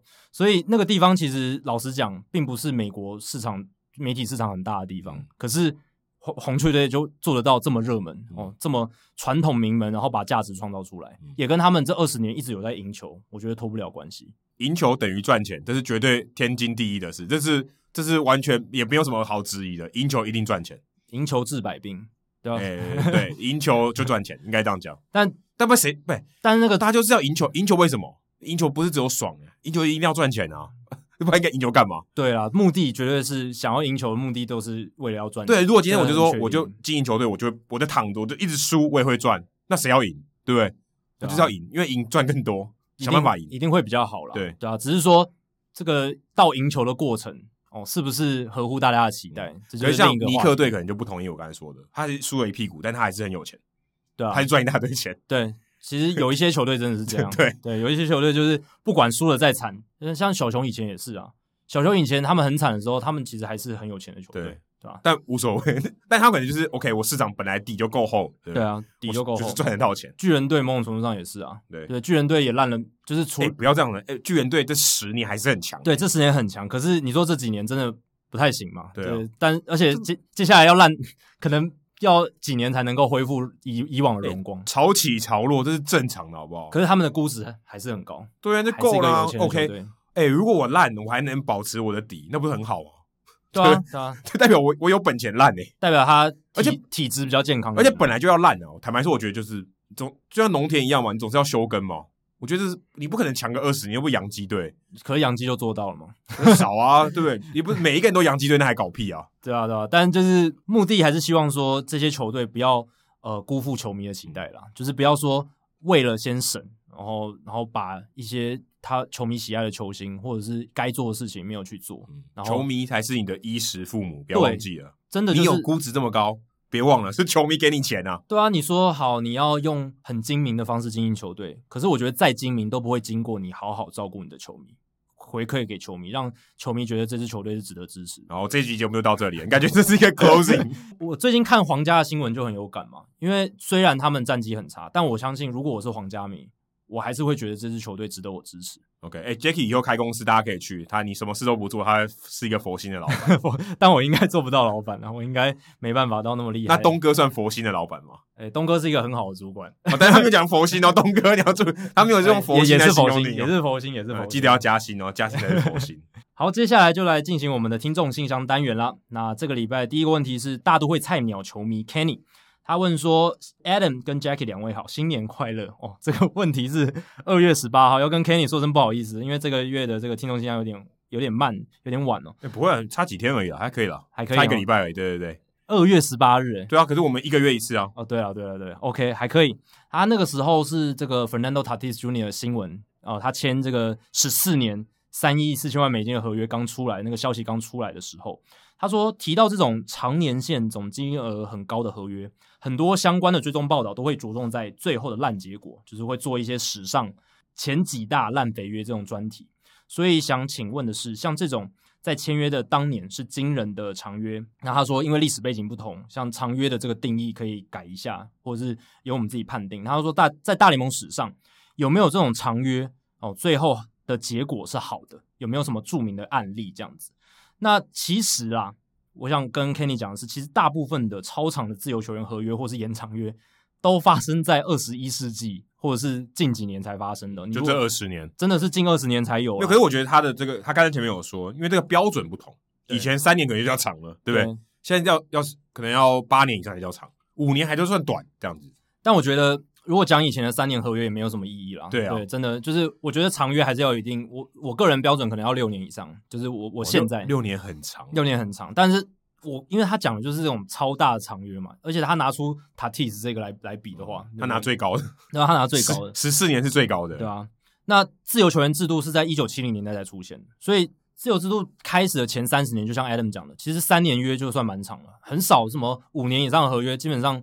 很很少出现。我我给大家一个想法哦，你今天如果你跟一个公司说，我三年都在这家公司工作，你能想象吗？我觉得很多人都会抗拒嘞。其实一般业界真的也很少签长约，对吧？你说我三年都要在这家公司工作，no matter what，你很难吧？这是一个很大的 commitment，很大的承诺，很难呢。坦白说很难，因为人生每一年这个变化其实可以很巨大。而且你要想，今天有人球迷超讨厌我，哇，我还有八年要走，看 Chris Davis 这样。我不疯掉还有鬼，对不对？其实 Albert Pujols 最后几年也是，我不知道他有没有看一些负面的报道，但如果他知道这些东西，他也会觉得有点煎熬吧。Chris Davis 更烂了，对吧？C 的那个 Chris Davis，对，更可怜。但是他他会觉得说，我拿到几亿美金好像也还好。但但很痛，但是心理上自尊心，自尊心一定是痛苦的，一定多少有点痛苦，一定会比以前他至少可以拿美金钞票、美金的钞票擦眼泪，但是还是痛苦的，还是流眼泪啊，对不对？就是以自尊心或他们那种好胜心来讲，一定是有损的。所以你自己球员也有风险。你说三年，我今天三年在同一家公司工作，我都要想嘞、欸。可是大部分的球员还是喜欢签长约，好吗？因为他能保证拿到那些钱，所以这个是一个很大的诱因，会让他们想要签长约。因为是没错，因为没有。可是我觉得我刚才讲的是因为我们的钱的很少。啊、他们钱很大，大到已经就是把你砸死了。对，是可以比较甘之如饴。但我们的话，如果我们要投，对，我说大家想一想，你今天一个 commitment 要三年，你都已经会犹豫了。对，所以其实自由球员开始的前三十年真的长约少，然后近二十年才比较多。那我个人我选出了两个，就举两个例子就好，就是最成功的长约的案例。那其他像那种没走完的，或者是走一半的，我就先不考虑。呃，我只考虑已经走完或是快要走完的。那你考虑的是双方都赚的吗？我考虑的是球队比较赚的，球队比较赚的，对对球员比较不利，对资方比较有利的。那像有一张就是 Freddie Freeman 的，Freddie Freeman 他在二零一四年那个时候跟勇士队签了一个延长约，这个合约是从二零一四到二零二一年，那他买断了三个薪资仲裁年，所以后面有四个年份全部都是五个年份都是自由球员年。那这张合约的价值是八年一亿三千五百万美金，八年一亿三千五百万美金。那在这段期间呢，Freddie Freeman 从他从二零一四到二零二零年，他的创造的 FanGraphs 的 WAR 值是三十点八，七年三十点八的 WAR 值，一个一垒手来讲，其实是非常高的，非常高，因为一垒手的 WAR 值超难累积。对啊。而且他平均一年等于是四左右的 WAR 值，诶，这个都是明星级水准的赛季。而且去年他拿 MVP，哎，不要忘了，去年 MVP。那你如果你用 FanGraphs 他们的这个算法，就是算说这个按照理论上他在自由球员市场可以拿到以这个价值可以拿到多少钱的话，他们运算出来的结果是两亿四千四百万美金。所以当年勇士队他们花八年一亿三千五百万美金，省了七将近七千万，省了一亿啊！该不会一两亿减掉一亿七三千万吗？两亿四千万哦，两亿四千万。对，FanGraphs 的推算，它的这个自由市场的价值是两亿四千四百万美金，省一亿美金，省一亿美金。而且还要记得，今年还没打哎，因为他那那那张合约是要走到二零二一年哦。对，所以，所以今年结束，Free Freeman 是自由球员，没错。所以现他们也有很有机会要签延长约。Uh, Freeman is not free。对，他他他不会，他哪里都不会去的。我相信他一定会留在勇士。对，他自己也是心向着勇士了，嗯、所以我也很难想象他穿其他球队的球衣。所以我觉得他留下来的机会是很高。但确实，就是这张合约，如果从理论上来看，是帮勇士省了一亿美金。而且他经过勇士队近年来最烂的时间，二零一五到一七，我觉得勇士超烂，非常烂。他也没有喊说 trade me，那时候他打的也不错，对，一直都很好，他很稳。哎、欸，把我交易掉，就跟 Joey Votto 差不多嘛，把我交易掉。通常正常应该这样想吧？对啊。他也说没有，别我没完，我就留在这。而且他生涯之初，勇士是很强的，对，所以他从高到低，这个时候通常大家都会想说，由奢入俭难，真的难。我想要赶快到一个有竞争力的队伍，我现在身手还很好的时候，我想要表现，我想要拿冠军。这这绝对正，每个人都这样，正常人都是这样想，他不太正常。他所以他而且他留下来，然后而且撑完这张合约了，那这个时候就是我觉得啊，勇士队如果是一个。呃，不错的球团的话，他应该要先投桃报李吧，就是跟，Perez 哎、欸，请参考 Perez 的报价。但我觉得 Freddie Freeman 比较让你可以愿意开出一张高价的合约。哦，当然啊，哎，Perez 没有拿过 MVP 啊，没有 MVP 嘛，对啊，而且但 Perez 有一个冠军戒，呃，对，这个，Freeman 没有，这个就把 Freeman 打爆了，真的打爆。但 Freeman 他有这个明星光环，明星光环比。Perez 强很多，他也是精神领袖，精神领袖，而且这个媒体的关注度又高，对于行球队的行销操作，而且他形象很好，形象非常好，对，种种的条件，我觉得都是很适合再签一张可能五年六年的延长约，我觉得不为过，嗯、因为他是一垒手，相对来讲伤病风险低很多。嗯、对，那另一张哦，就是我最喜欢的球员 Ara，Ara 他在两千年的那个时候，那个世纪的大签约，跟游骑兵队签下十年。两亿五千两百万美金的合约，震惊棒坛，震惊全球的这个体育界，因为那个时候等于是比原本最高价的合约超出了两倍还有剩，所以真的是大家都吓一跳，相当于呃二十一世纪第一个十年的 Tatis Junior，没错。哎，可能还更多。我觉得更多，除非塔蒂斯 Junior 签一个什么十四年五亿美金，那才能应该应该更多。对，应这样子才能达到 Era 那时候的震撼。而且说真的，Era 的出身就是他一开始进到棒坛就已经是很轰动了。对，塔蒂斯 Junior 算是非常低调，他他有点大器晚成。虽然讲这样这个成语有有点奇怪，应该说他一开 Era 比是对，一开始他就没有被那么被看到，当然后来大家也看得到。但是 Era 进来就是哦第一指名的 eva 从头到尾都是被看好，而且他也付出他的这个潜力，嗯，就是金童啦，就金童。当然后面有政要那些先不谈，但至少就是从一开始到后面，他都一直表现的非常好。所以他那个时候两千年他签的这张合约是涵盖两千零一年到二零一零年。当然这张合约他在二零零七年的时候就跳脱了，所以他后来又跟杨基签了另一张十年差不多的合约，但没走完吗？没有走完，就是他在二零零七年就跳脱，可是。我们现在先就先不论他后来的发展，就先看这个十年，然后两亿五千两百万美金。他在这十年，两千零一到二零一零年，他的 WAR 值 FanGraphs 的版本是累积到七十，哎，已经是名人堂了。这张合约的这个区间已经是名人堂，已经是名人堂，嗯、单十年就是名人堂水准。但现实就是他不是名人堂球员，对，可能要熬一阵子才有机会进去。平均每一年七的 WAR 值，几乎每一年都是 MVP 水准，就是很夸张的一个。他是 MVP 啊，他不是拿过 MVP 吗？他拿过啊，对啊，零七跟零五，他是 MVP，对啊，这 OK 的，这个是 OK，不要说水准，他真的有拿到这个奖，对，真的有拿到这个奖。我的意思说，几乎每一年都是、啊、这个，这个比较夸张，因为守卫也有关系啦，守卫也有关系，因为他一开始在游击嘛，嗯、后来再到三垒，其实他都守的还蛮好的。然后呢，根据 FanGraphs 的推估价值，这十年他的身价是三亿零七百万美金，三亿零七百万美金。所以虽然，哎，你好像这样讲起来，好像零多签三亿好像太少哦，但是十年三亿太少了。那个时候的这个价值又不太一样，对对啊，通膨啊，应该更多啊，对，应该应该要更多，对啊，应该要更多。如果按照这样逻辑来看，零多应该通货膨胀应该拿更多。但现在对啊，他零零零多现在的这个每一个 WR 值的价值又更高。对啊，对。那 ERA 他那个时候那十年创造出这样的价值，结果他是拿的薪水是两亿五千两百万美金，嗯、所以。以现在角度看便宜，那个时候对啊，你会觉得说哇，怎么有人能够想象到有人能够签这种两亿五千万美金的合约？嗯、那个时候大家都觉得不可思议、不可能发生的事情，然后没有人能想象。可是，诶，他不只说他真的签了这张合约，他还算是超打出了超出这张合约的价值。不知道拿多少钱去买药哦？哦，应该蛮多的，应该蛮，因为他那时候跟生技诊所真的是好像蛮密切的，对真的。其实含这个纯纯度到底多少，其实也是蛮令人质疑的。但是我是觉得他还是一个有实力的棒球员啊，只是这是一定的，利欲熏心，还有他对于这个名名誉的追求有点。套句乡民的话，你打针你也打不到他那样成绩，对不对？你以为打针就有用吗？真的打不到，对吧？对啊。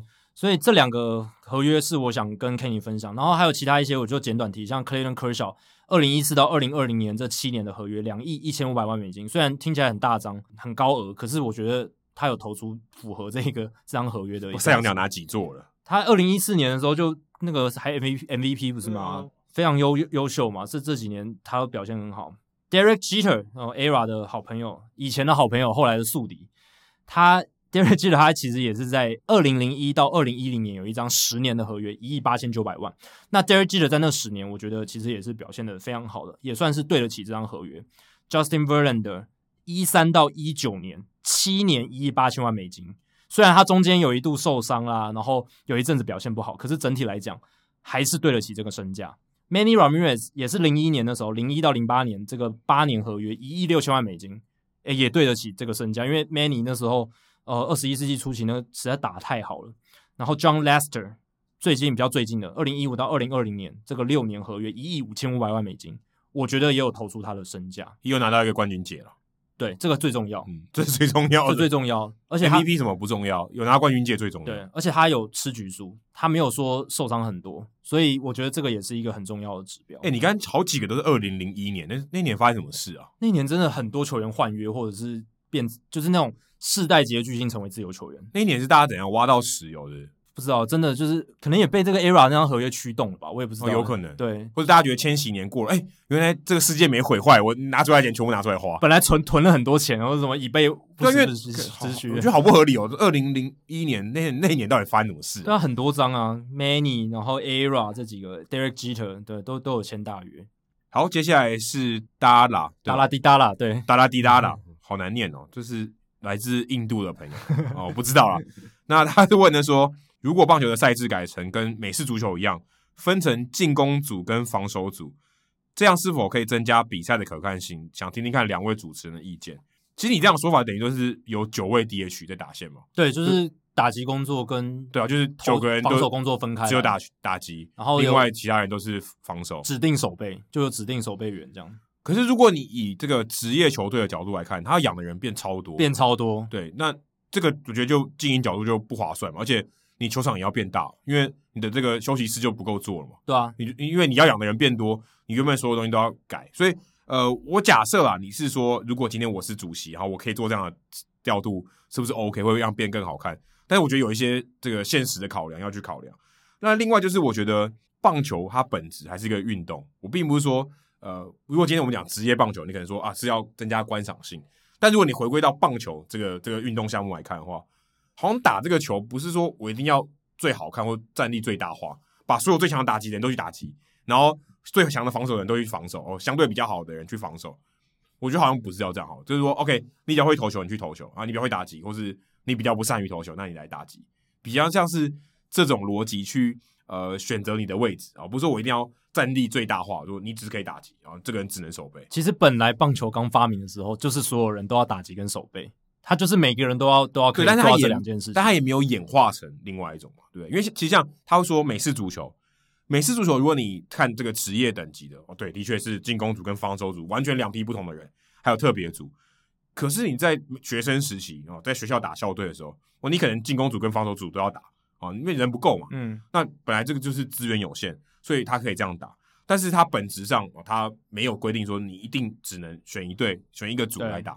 你要特别主打，进攻组打，防守组你也打也可以啊，你就全你就超厉害嘛，对不对？你可以这样做。对，但是也不一定。就所以我觉得这个不是说一定规定，而是说到了职业等级，他专业分工变得更强，他要战力最大化的时候，他选择这样做。对，我觉得这某种程度上也是一种自然演化的过程吧。就是职业化了之后，真的。每一个环节都越来越锱铢必较，然后每一个都想要呃效益极大化或者效率最好的状态，那自然而然就会，你看最早就是投手，嗯，大家后来发现呃投手的工作太重，嗯、这个技艺需要好好的专精的去练，所以你不要练打击了，对，打鼓响平听好，所以投手的打击就越来越烂，那到最后就是干脆用一个指定打击制，然后投手干脆就不用打击了，对，或是他可能觉得真的打击的人就也不要去当投手，对不对？对，就专心打击，专心守备，就练一个位置就好。可是学生时候大家都会打，对不对？对，而且其实那个运动的本质真的就是他他希望都能参与，都能活动。除了打击之外，你才垒上跑之外，防守的时候你也可以上去守，也可以跑一跑，也可以看一看。如果你说我要球队，我今天真的也是这样。假设规则就是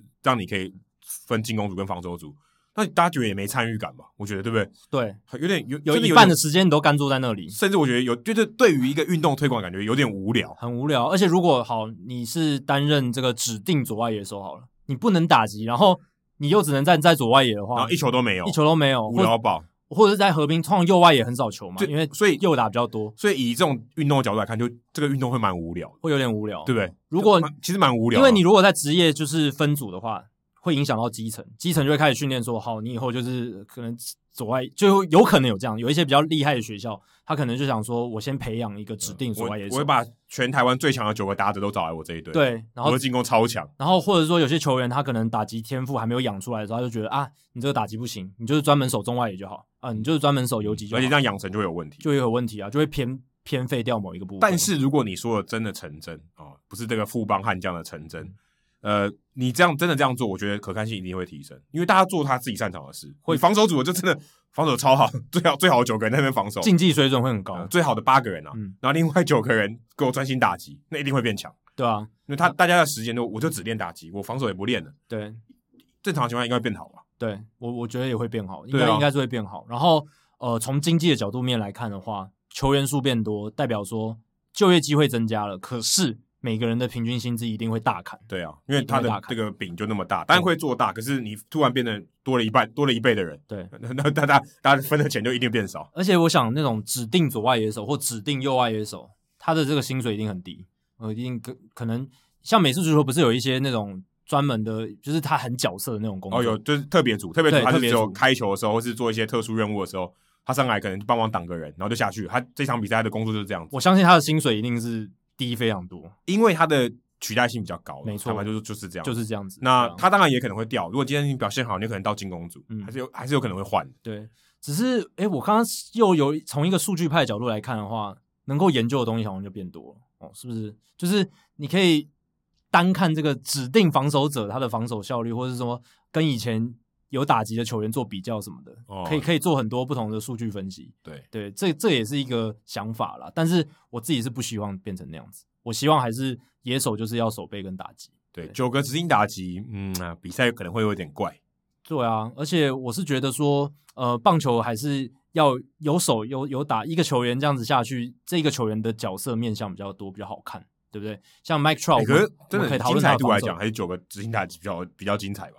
九个最强的打者，如果你单纯从比赛的内容来看的话，嗯、可能会更精彩，但如果你从球员故事、球员侧写的角度来讲。就会变得比较无聊，嗯，比较单调一点。对你 Mike Trout 你就永远只能讲他的打击。我相信，如果变成这个制度的话，他应该会选择打击啊。那有一些守备的球员，他就只有守备，其实能能聊的东西好像就一一单一球员来讲就比较没没有那么多。这样讲蛮有道理，因为美式足球的这种个人球员的特色比较少，那特别球员你很很少讨论，嗯，对，就是角色球员比较多，对啊，那你这个就。能写的东西就就少，大部分性就比较低，大部分都是讨论四分位比较多，对啊，四分位跑锋还有接球员，对，或是一些比较防守比较主力的一些球员，所以的确有很多角色球员他就很边缘了，对啊，你说我们为什么会一直讨论大谷？我觉得就是因为他能投又能打啊，对不对？你两个面向你都可以讨论，两个面向你都可以去研究他投的怎么样，他打的怎么样，他守的怎么样，他跑的怎么样，一定话题就是聚焦在他身上了，对吧？所以我觉得这个是，所以这个但是想法是很有趣，只是。我个人是不乐见啊。好，接下来是我们的忠实听众 Pizza Man，其实我是觉得他蛮神秘的，但是他也是蛮积极投入我们社团的讨论。他说：“嗨，两位主持人好，感谢两位主持人寄来这个 Hito 大联盟贴纸组。他寄到家里的时候，我妈还因为不知道 Pizza Man 是哪位，差点不跟警卫领。好险，我及时发现 Hito 大联盟贴纸组，才不会永远沉睡在警卫柜子的深处。对，因为那个是我寄的。嗯，我想说，我真的要写 Pizza Man 吗？他留他他留资料就写 Pizza Man 吗？对啊。”所以，我那个信封上面就写 Pizza Man，我我很怀疑到底能不能收到。对啊，我觉得这这一段蛮好笑的，就 Pizza Man 一直以来也是在在我们的节目社团里面制造一些娱乐的效果。对，我觉得还蛮有梗的一个人。哎，到现在安正阳还是不知道他是谁。对，还不知道他是谁，很神秘。对啊，但希望有一天 Pizza Man 可以跟我们讲到底是谁。他说他最近在查资料的时候发现，大联盟近十年来入场观众人数的减少的趋势。二零一零年场均为三万零六十六人。到了二零一九年，场均掉到了两万八千两百零三人，跌了百分之六点一九。如果是从二零零七年历史最高场均三万两千六百九十六人开始算的话，更是跌了百分之十三点七四。他说，北美四大职业运动的其他三项，这十年间则是很平均，场均没有什么太大的变化。反而近年来在北美崛起的 MLS，就是 Major League Soccer，就是足球，欧欧洲足球那种足球，快速成长。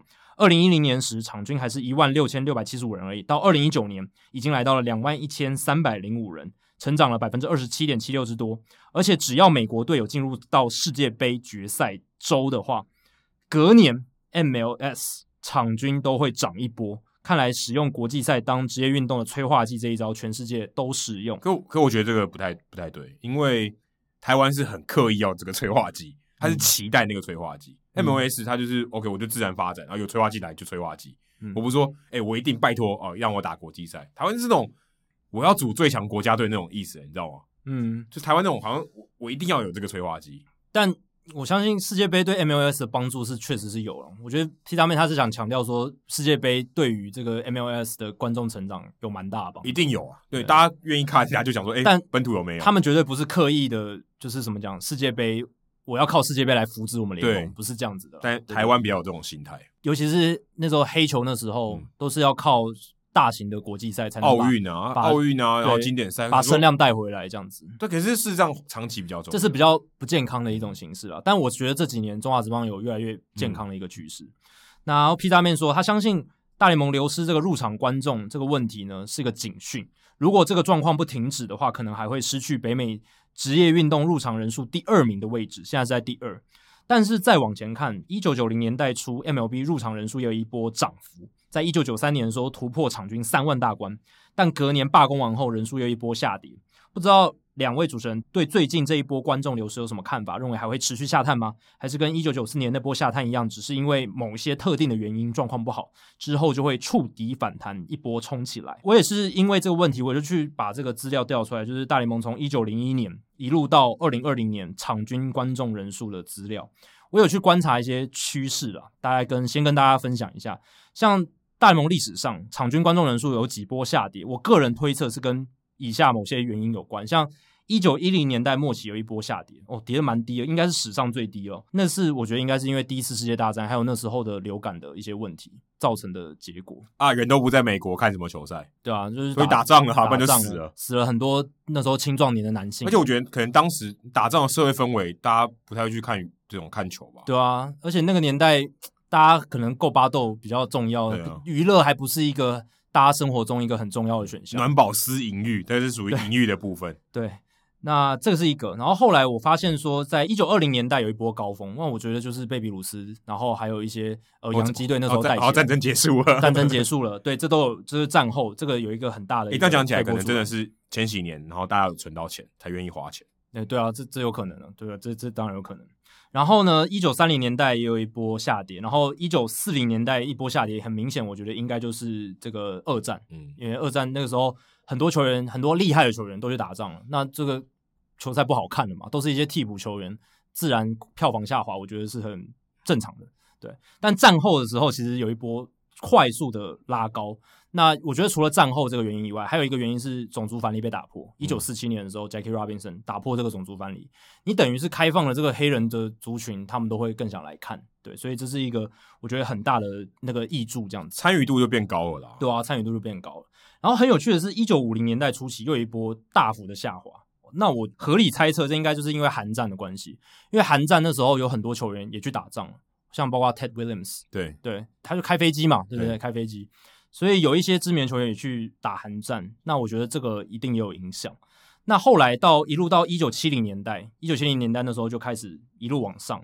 那我觉得这个原因就是自由球员制度开放之后，整个大联盟的经济运作变得很有效率，更好的球员都会想进来，更好的选手会想进来，嗯，然后整体的产业就是怎么样竞争，当竞争变强的时候，我觉得它自然就会整个规模就会起来。整个我觉得这是一个良性循环的一个开端。没错，就说哎。我今天我要好的球员，我想要赢，那我要赚更多的钱来吸引好的球员。那我要想办法怎么赚更多的钱呢？吸引更多人入场啊！对，哦，就这样，这个循环就会好了。没错，所以大家就会尽力的一直赚更多钱，赚更多钱，然后这样一直循环。所以一九七零年自由是球员制度开始说，哇，就往上加。当然。中间有几波，像是像一九六零年代的时候有一波下跌，我觉得也跟球队扩编有关系，因为球队扩编的时候会稀释掉一些场均的人口，就是刚开始的时候，就是像大陆会队刚开始的时候战绩非常烂，那那几年我觉得这个观众人数可能不是特别好，有可能是因为这样的关系。新竹工程师，但这个票房还不错诶。但是他们是新的联盟啊、哦，是这样讲，哎，给他新的球队啊，新的主场也是新的主场，所以代表新竹工程师他们其实这个做的还不错，嗯、就是当然会有一个蜜月期啦，一开始都会有蜜月期，但是真正的考验是可能第二、第三、第四年。那我刚刚讲到自由球员制度嘛，一九七零年代开始，七五年的时候，然后后来就是一直哦一直往上加，然后九零年代创造一个高峰。那我觉得。P 大面也有讲到这个高峰，我觉得某部分也是跟那个时候越来越多这个新的球场开始要改建，开始新的像 Camden Yards 也是九零年代那时候盖的，对，所以有越来越多新球场出现，可能也是一个帮助。那九四年当然大罢工，哇，那个时候非常非常惨的惨跌，那个跌幅是非常非常剧烈的，没比嘛，然后大家都觉得这个球这棒球界乌烟瘴气，对，因为罢工我觉得是一个很大的。跌幅的因素，因为像一九八一年也有一个一个也有一个跌幅，就是也是那时候的罢工造成，所以这两个罢工我觉得对大联盟的影响真的很大，所以我我们也是呼吁大联盟这个今年千万不要发，今年明年千万不要发生罢工。不用你呼吁，他已经知道，心知肚明，大家都知道，产业界的人都知道，不然的话就是会变成像那八一年跟九四年，这个场均观众人数一定会更更大幅度的下滑。那这几年其实就是 P 大面提到，二零零七年之后哦，真的是。开始慢慢的下滑，而且是我觉得这个比较罕见的是，以前的下滑都是单一的事件，或者是呃某一个战争哦这样子短期之内的大幅下滑，可是慢慢的回来。可是我现在这十年是慢慢的下滑，而且是长期的下滑。你刚才讲那些下滑应该都不是根本性的问题，不是系统性的问题，就是它是一个某一个事件，对，它也许那事件不是短暂的，可能是维持个五六年，对，但是它那时候是下滑。但它是因为单一事件或者一一连串的事件影响，对。但是二零零七年以后，我想这真的是系统性的很大的改变。没错，这个系统性指的是什么呢？就是就是说娱乐选项变得更多元了嘛，电竞，然后现在串流，然后大家现在年轻人又有这种社群平台，这个整个注意力分散，那大家愿意花三四个小时到球场去看一场球赛，愿意花这个时间的人，可能会会变得比较少。其实你刚才只用两两个字就好了，网络。嗯对啊，网络就是网络，所有东西都建立在网络发达普及的情况下。对，网络越来越发达，然后手机，手机的网络，对，社群媒体的发展，然后娱乐选项变得多元，我觉得这是这是系统性的问题啊。所以网络就是当然是推动这一切娱乐选项变多的一个最大的关键，就是因为网络的关系嘛。那现在娱乐选项变多，然后大家呃分散注意力的平台变得非常多，所以不像以前可以花三四个小时的时间。诶，到棒球比赛，你现在花三四个小时的时间跟朋友吃饭都很少了吧？对不对？那你花三四个小时去看棒球，某种程度上也是一个越来越难达成的一件事情。对，可是我自己是觉得说，你去看球，你不一定要从第一局看到第九局啊。其实美国人也不很多都不是这样，你就你可以把它说，哎，我们去球场吃个饭也可以。对，然后然后你可能知道你朋友喜欢棒球，你不喜欢，可你想约他出来说，我的目的是吃饭，对不对？那我们去看个球。那我相信大部分的人都会觉得说，我花了那个球票了，结果我七局就离开。不会，那那那是因为你是球迷。我觉得很多人真的不是这样。真的吗？真的，像我之前去看球，我跟当地的人看，哎，我说等一下有烟火呢，然后第八局打完他就要走，我说哎，closer 都还没上来，他都没有，那我要走，我得我要先走了。你是跟美国人看吗？美国人看啊，棒球迷哦，非常死忠棒球迷。他说不要，等下会塞车。对啊，这局没这局没看没没差，或者我七局我我差不多要走了，我回去顾小孩了。哎，可是你刚刚说棒球迷才会想要待着，我说即便他是棒球迷，他也都不见得会想待着。是真的很棒球迷的人才会真的想待着。真的，我不是说所有棒球迷，我是说要很棒球迷，非棒球迷的人更不会想待着。就是他啊，OK，他少一两局，OK fine，他可以不看。我买。我觉得要看票价，没有，我正好我觉得相反，你买越贵的票的人，他越容易走，因为他真的他就不差那点钱，真的。哦、通常愿意，通常坐在很贵位置的那些人，那个钱对。可能我遇到的人都是跟我一样穷的人，所以你坐在最上面那种，他真的会看完整场。对啊，因为至少我身边的朋友，有些人会觉得说，哎，我买了这个票，我如果提早走了，会不会就是有亏到，对不对？就是你会想说，哎，哎，不会，这个票价不会，他们就是享受那个气氛。我觉得还是不太一样，因为你刚才讲的娱乐选项，啦，我觉得，我觉得娱乐选项是真的啊，就是你去那边就是一个娱乐嘛，对对，你就是说，OK，我们享受一下这个氛围，好像我去民歌西餐厅看这个人家演唱，对不对？我不会第一从第一首歌听到最后一首歌啊，我听到觉得 OK 了，我我吃饱了，我要走了就走了。对，我觉得有些人是这样子，棒球，可是如果真的是这样子的话，那为什么观众人数一直掉？照理来说，大家觉得，哎，没关系，那我去一个，没有，因为它就是娱乐选项，所以它选项变多，它竞争者变多了。我说，哎、欸，今天来我家看 Netflix，对，也是一个。那以前没有吗？但是照理来说，棒球有这个优势，就是说，因为你在球场不一定要看球赛，你可以做很多事情。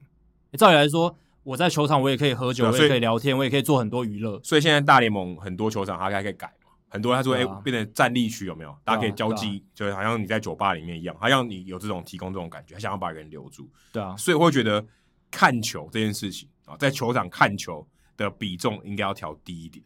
对啊，然后而且。我也是觉得，我还是觉得说比赛的节奏变快，比赛节奏缩呃，比赛时间缩短，这也还是很重要了。就是这个也是一个大家觉得不想去看棒球的一个原因，就是啊，我去看一场棒球，可能不当然是不一定强迫你一定要待满全场，可是可能要做到三四个小时以上。嗯，那这个就会。阻碍很多人想要去的一个因素。嗯、我相信在球季中的时候，Google 一定常常有人会问说，棒球赛一场多久？对对，如果是他第一次去看，他说，对啊，第一次去看怎么还不结束？棒球场，啊、呃，棒，我不想不好意思问我旁边的人，请问棒球比赛什么时候才会结束？对吧、啊？时时间太长，真的会让人家很难安排，而且尤其是平日晚上的比赛，你说明隔天还要上班，对不对？然后又七点才开打，哇，那可能打到十一二点，这倒是一个啦，这是本质上的，对，他他不好安排，他变他可能是。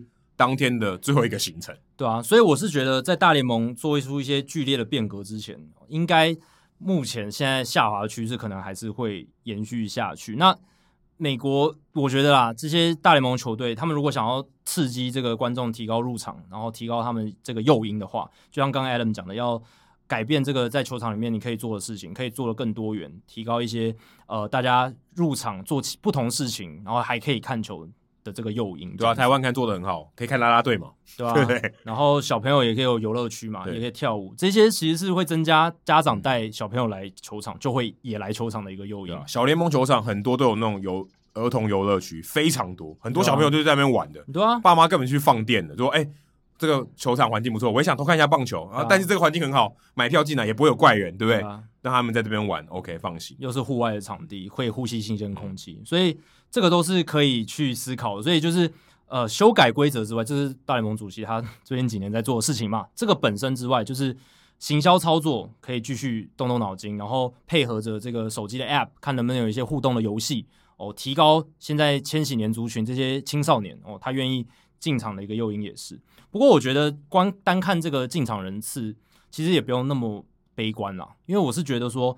现在大家不管是入门棒球或是追踪棒球的方式也比以前多。以前可能真的就只能进场看球或者就看电视转播，但现在你说 M B M L B T V，它还有你还可以一次看四场比赛，然后你还可以看这个进雷点角度，然后你还可以就是玩 Fantasy Baseball，对不对？你还可以有 M M L B 的 Show 电玩，这些是可能四五十年前、三四十年前没有的。那现在加进来，那有些人可能就不是把。进场看球这件事，当成他投注棒球运动的一个主要的事情。对，可是你讲的是关注度嘛？对。但是如果今天 money money，对不对？Get revenue，他要进来，你还是得靠这个赚钱。他可能觉得，哎，这个也是影响蛮大的。对啊，但是他大联盟可以靠卖 licensing 给这些电玩公司，也是可以赚到一些钱啦。然后串流他 MLB TV 也是赚了不少钱。所以老实讲，我是觉得不用太悲观。我觉得有一部分真的是转移到这些新媒体的形式上面，然后棒球还是有受到一定的关注度这样子。而且现在在美国开放这个各州的合法赌博运运动赌博，那我觉得这个会推一波上来，就关注度会增加，但不见得会进场。嗯，不见得会进场，对啊。那进场我觉得是一种娱乐啦。对。那其实老实讲，大联盟产业体质要健康，就是他能够赚到更多钱是健康。所以如果他能，他们能从运动赌博这一块、fantasy 这一块赚到更多的钱，其实也是一个好的发展啦，对啊，就是一个新的财源这样子。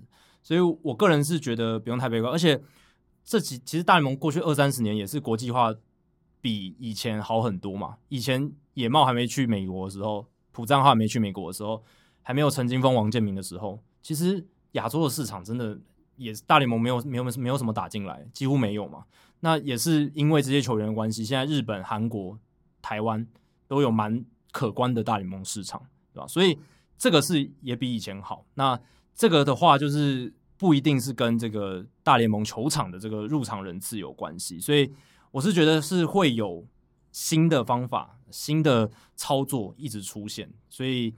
不用因为这个进场人数下跌就太悲观。如果你十年后再问同样一题的话，我们告诉你，二零二零年跌得更深，因为根本没人进场，对不对？因为这个进场人数 趋近于零，趋近于零。十年后想说，哎，Jacky 说，哎，这个是因为什么啊？因为疫情啊，对不对？二零二一年恐怕也是会跌得很惨，因为就是开放这么多比例的对。对一定是少啊，今天今天这个规定就是这样，一定会少，少到低低到这个看不到的地方。而且前几年不是也说那个电视收视率的问题吗？对啊，电视收视率一直在跌是没错，但是我觉得一部分就是转到串流或者其他的方式，不一定是真的收视人口的减少，那也不必太悲观。那这几年其实大联盟在转播权利金上还是有一些斩获，不是说。真的崩跌还是怎么样？对，但也通货膨胀也有点关系啦。好，接下来是还没有赞助的台服蟑螂王啊，因为他还没有赞助，所以我决定不回答他的问题。好，没有开玩笑的。但你，哎、欸，你问很多问题，哎，来赞助一下嘛，对不对？台服蟑螂王啊，不要当这个网络蟑螂啊。他说：“两位你好，小弟近期看到一张 Andrelton Simmons 的照片，发现 Simmons 在比赛中穿的鞋子是垒球用的胶钉鞋。”请问是否有数据统计大联盟球员穿着胶钉鞋出赛的比例大概多少？另外又有哪些比较知名的球员是穿着胶钉出赛的呢？其实我在看到这个问题的时候，我想，我想，我觉得很好奇，说胶钉鞋的英文是什么？因为要查英文的资料。嗯，胶钉鞋的英文是什么？这我不知道，是吧？你会用可能 rubber，对啊，rubber cleats 之类的。但结果其实我会我找到真正的说法是 molded，就是模型哦，molded molded cleats。为什么？因为它是一体成型的嘛，它的底部是胶的嘛，不是这种铁、嗯、呃金属钉的这种，所以它是 molded，就是好像是一体塑形，它的鞋底是这样子。它会开模，然后直接用用那个塑胶的材料，等于说它的鞋底最外面那一层跟这个钉子是一起的，嗯、材质是一样的，就是我们说胶钉。因为金属钉的话，它就是钉子钉上去，对，它就是要后来再加上去的，所以叫 molded cleats。然后它，我看到一般人说会会穿这个我们说的胶钉鞋。比这个我们一般说的钢钉或者这种一般金属钉的鞋子好，是因为它对于你的下半身还有你的脚部，就是你的这个脚底这边的压力比较比较好一点，因为它它的接触面积比较大嘛，所以你踩到地上的时候，嗯、你的这个压力的分散比较均匀，而且它也比钉子有弹性吧，弹、性好一点，对，好一点，就是它抓它会变形，可是它抓地力一定比较差，对因为你看一般我们短跑的选手他们穿的是这种钉子，对，而且钉子很小，所以代表它可以抓的很快，对，可以它可以比较稳。那其实我看了一下，我我真的用 Simmons 这个名字关键字去找，我其实找不到他有穿胶钉的这个照片的，不知道你是哪里看到的？嗯，我怎么看都看不到。但我找到一个网站叫 What Pros Wear，就是职业选手穿什么。它不止这个棒球，它这个缩写是 WPW 嘛，What Sports Wear。嗯，我在美国有遇到这个这个专栏的这个作者。就是他，他是挂这个证，就是他，他的这个这一家专栏，就 WTW 的。对，所以他们就会去拍这些球员在场上穿什么鞋子，他的装备，对，或他的这个呃护具啊、手套是哪一家的，太阳眼镜哪一家的，他们都有分析，好像一个购物网站，因为像职业球员的导购的网站，这感觉有利可图嘛，因为很很好，就是推销大家来买，然后球具的厂商会跟他买广告嘛，然后他就有分析这些型号。那我后来查了一下，Simmons 他其实穿的是 Adidas 跟米米美津浓 Mizuno 的。米祖诺是他比较早期的鞋子，他穿 Adidas 的是 Afterburner 系列的，他有第四代还有第五代，但其实我没有看到它是胶钉诶，我看它都是金属钉啊，所以我想说，不知道你是哪里看到的这个这个照片，但我还是查到 WPW 这 What Pros Wear 网站里面有写到说，他二零一八年有一个统计，将近百分之二十的这个选手他是穿胶钉的鞋子上去比赛的，可是我其实很少看到了。就是你看到它那个底部，如果今天它不是金属的，一般都来说都是胶钉的，都是同一个颜色，然后都是对呃，有可能颜色不一样，它可能会特特别的颜色，有可能，但是它胶钉一定就是不是会不是金属的颜色，对，不是金属的颜色，而且还有混合的，还有前面可能是钢钉，就金属钉的，后面是胶钉的，嗯，所以它有这种混合式的，混合式大概在百分之十趴，剩下都是这种金属钉的，所以不确定有没有回答到你的问题，但呃，如果你在我们社团里面的话，请帮我们补充一下。Simmons 这那张照片到底是哪一张？嗯，搞不好有这个装备组的听众，他知道是哪一双鞋子。对，从其实从那个 WPW 的数据也可以看出来，大部分大联盟球员还是比较喜欢金属钉，可能觉得那个抓地力的感觉，跑起来感觉比较好。那胶钉可能就是给他们的回馈不是那么的好，这样子。对，而且我在查资料的时候，我还发现说，投手穿的钉鞋跟野手穿的是不太一样，型号是完全不同。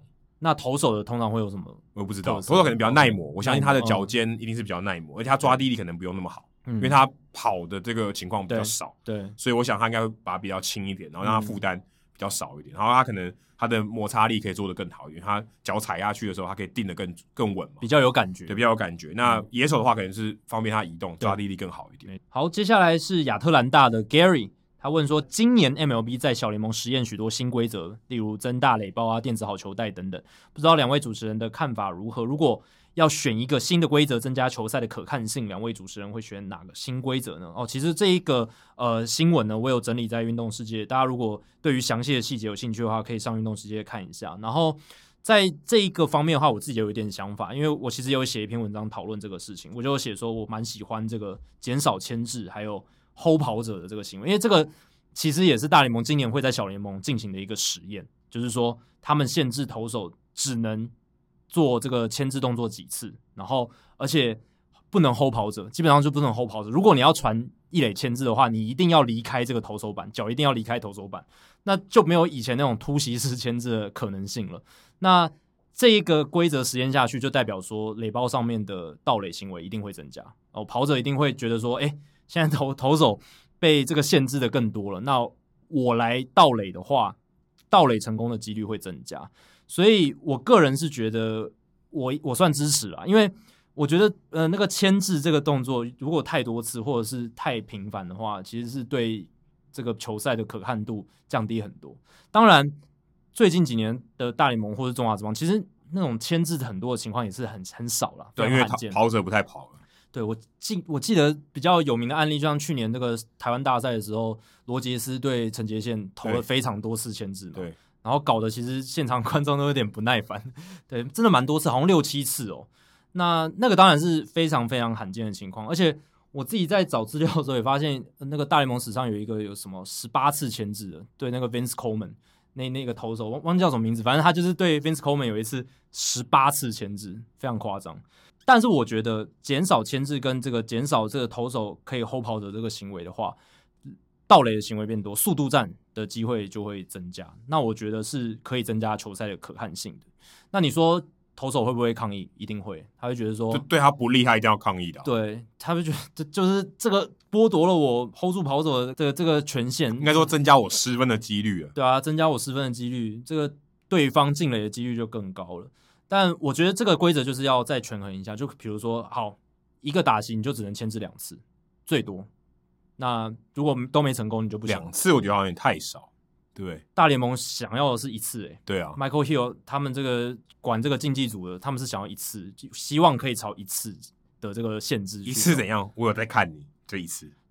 对，那投手如果不牵制的话，他还是可以盯着跑者嘛，就是用眼睛盯着。他就说：“我还是有可能牵制你哦，你不要给我乱动。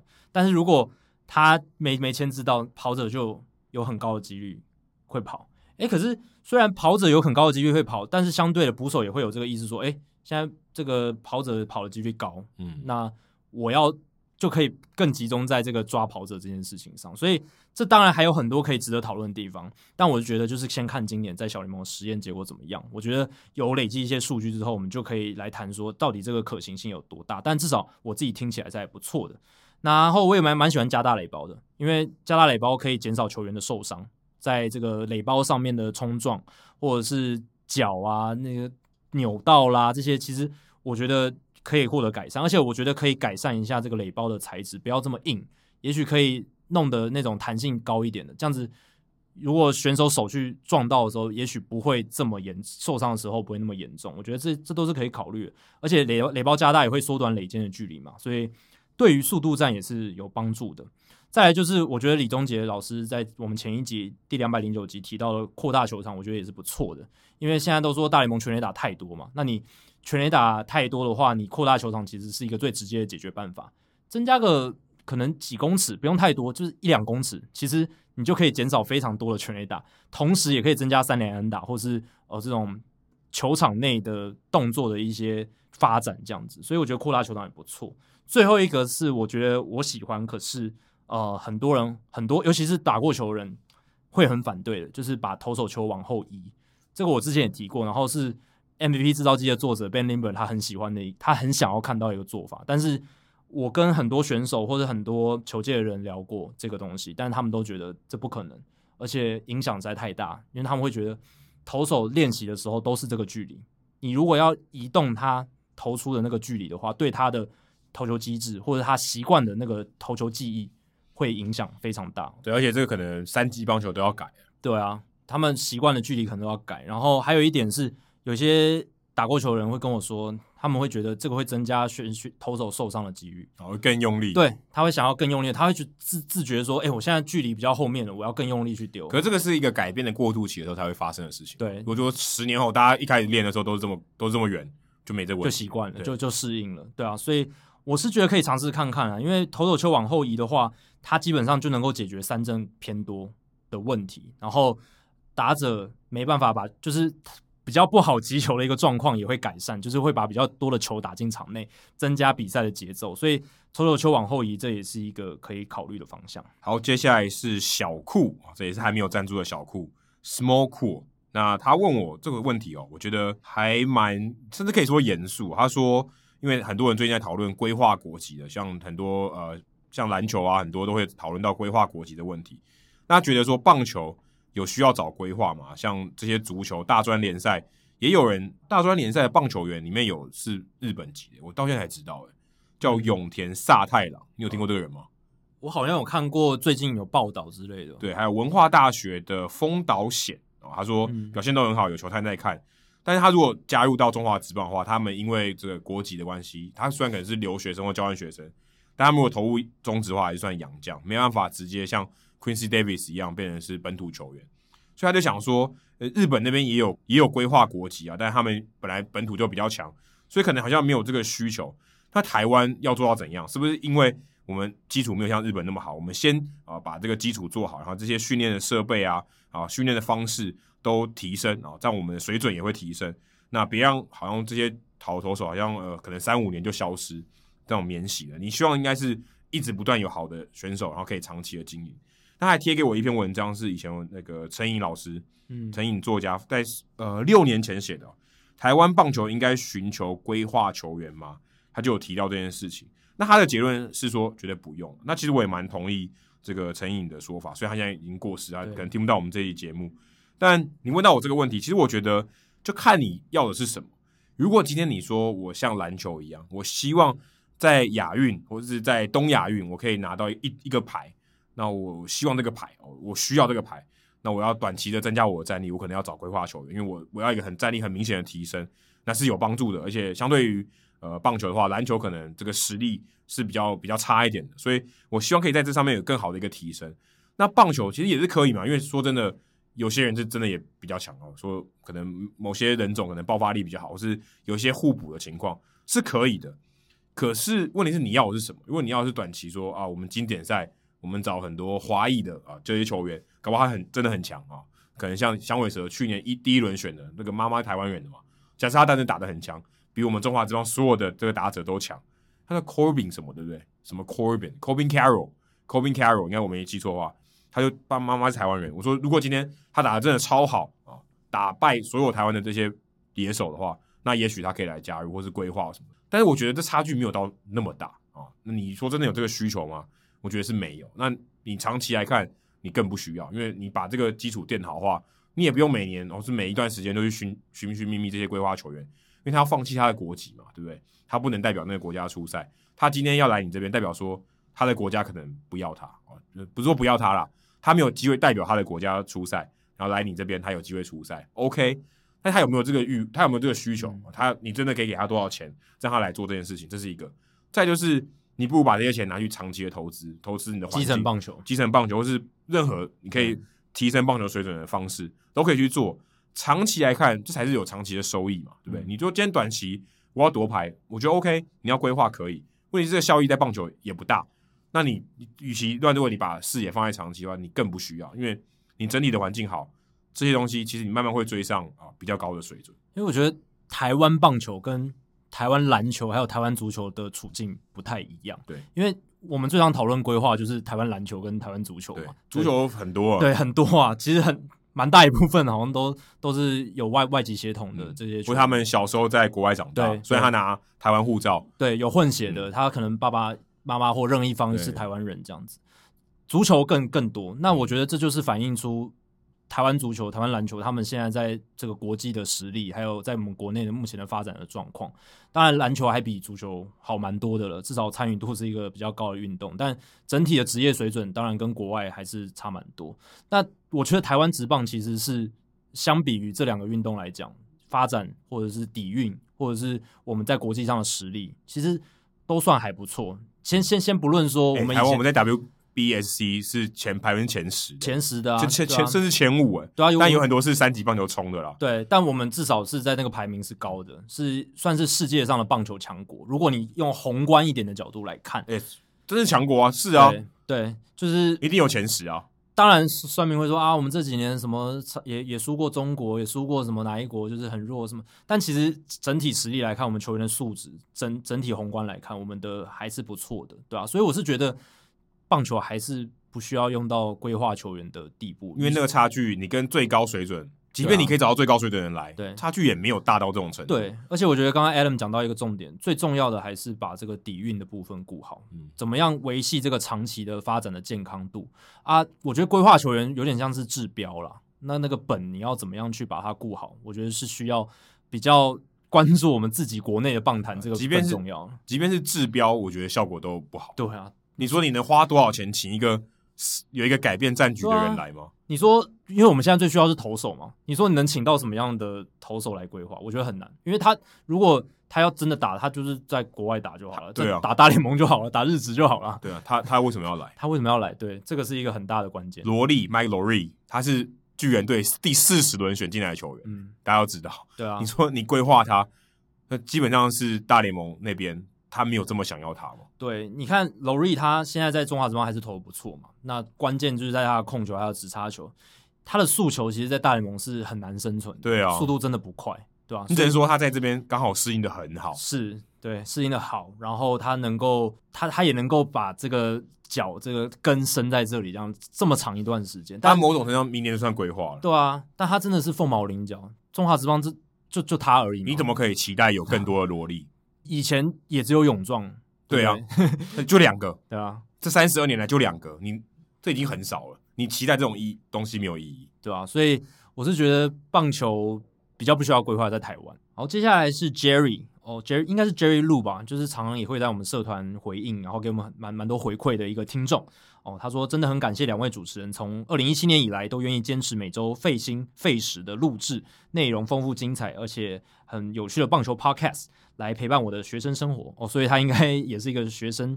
那他说满足他这个深度棒球迷，然后也满足他的这个喜欢有趣知识的好奇心。他说第一次发问，想要请问 Adam 跟 Jackie，你们心中各自认为大联盟史上最伟大的总教练是谁？那 Jerry 他有分享他自己心目中的理想的总教练，他分享了非常多，这边就比较不方便念出来。但是大概就是像他最喜欢的好像是 Joe McCarthy 哦，就是一个洋洋基以前。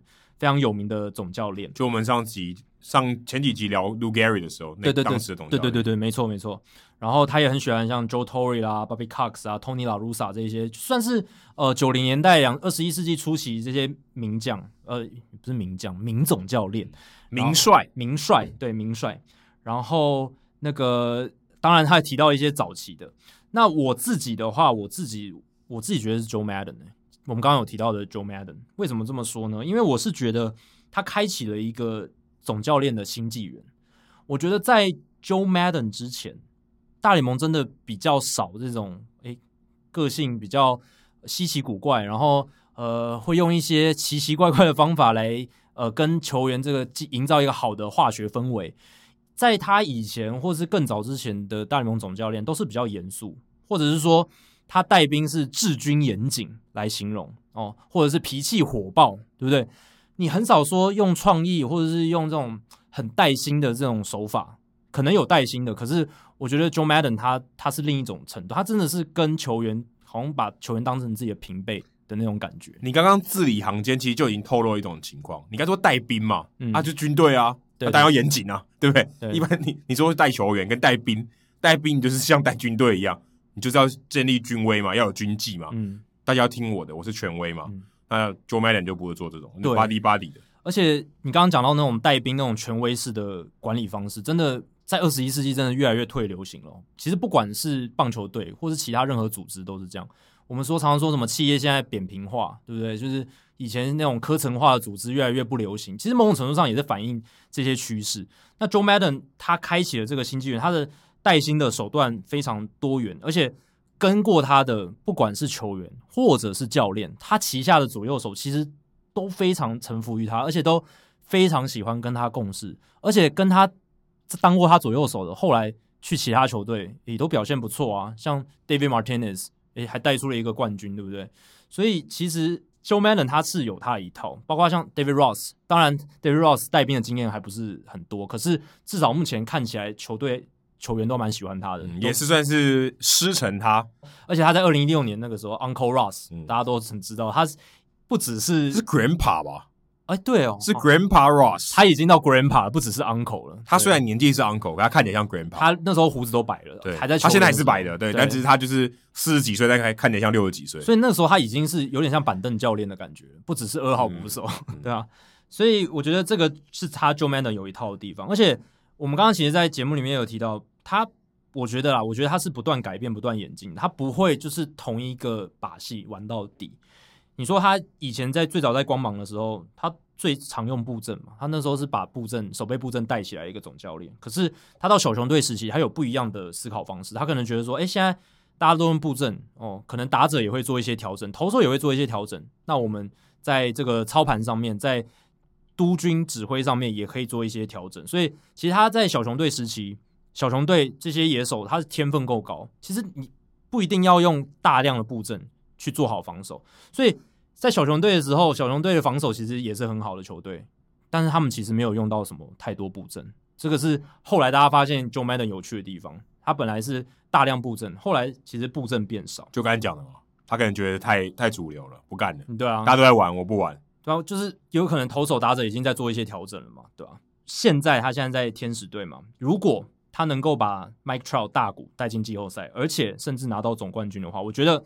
Hands down，二十一世纪他就是最强的总教练。你这位讲的太早，二十一世纪才打二十年，嗯，好啊，至少二十一世纪还有八十年要过哎。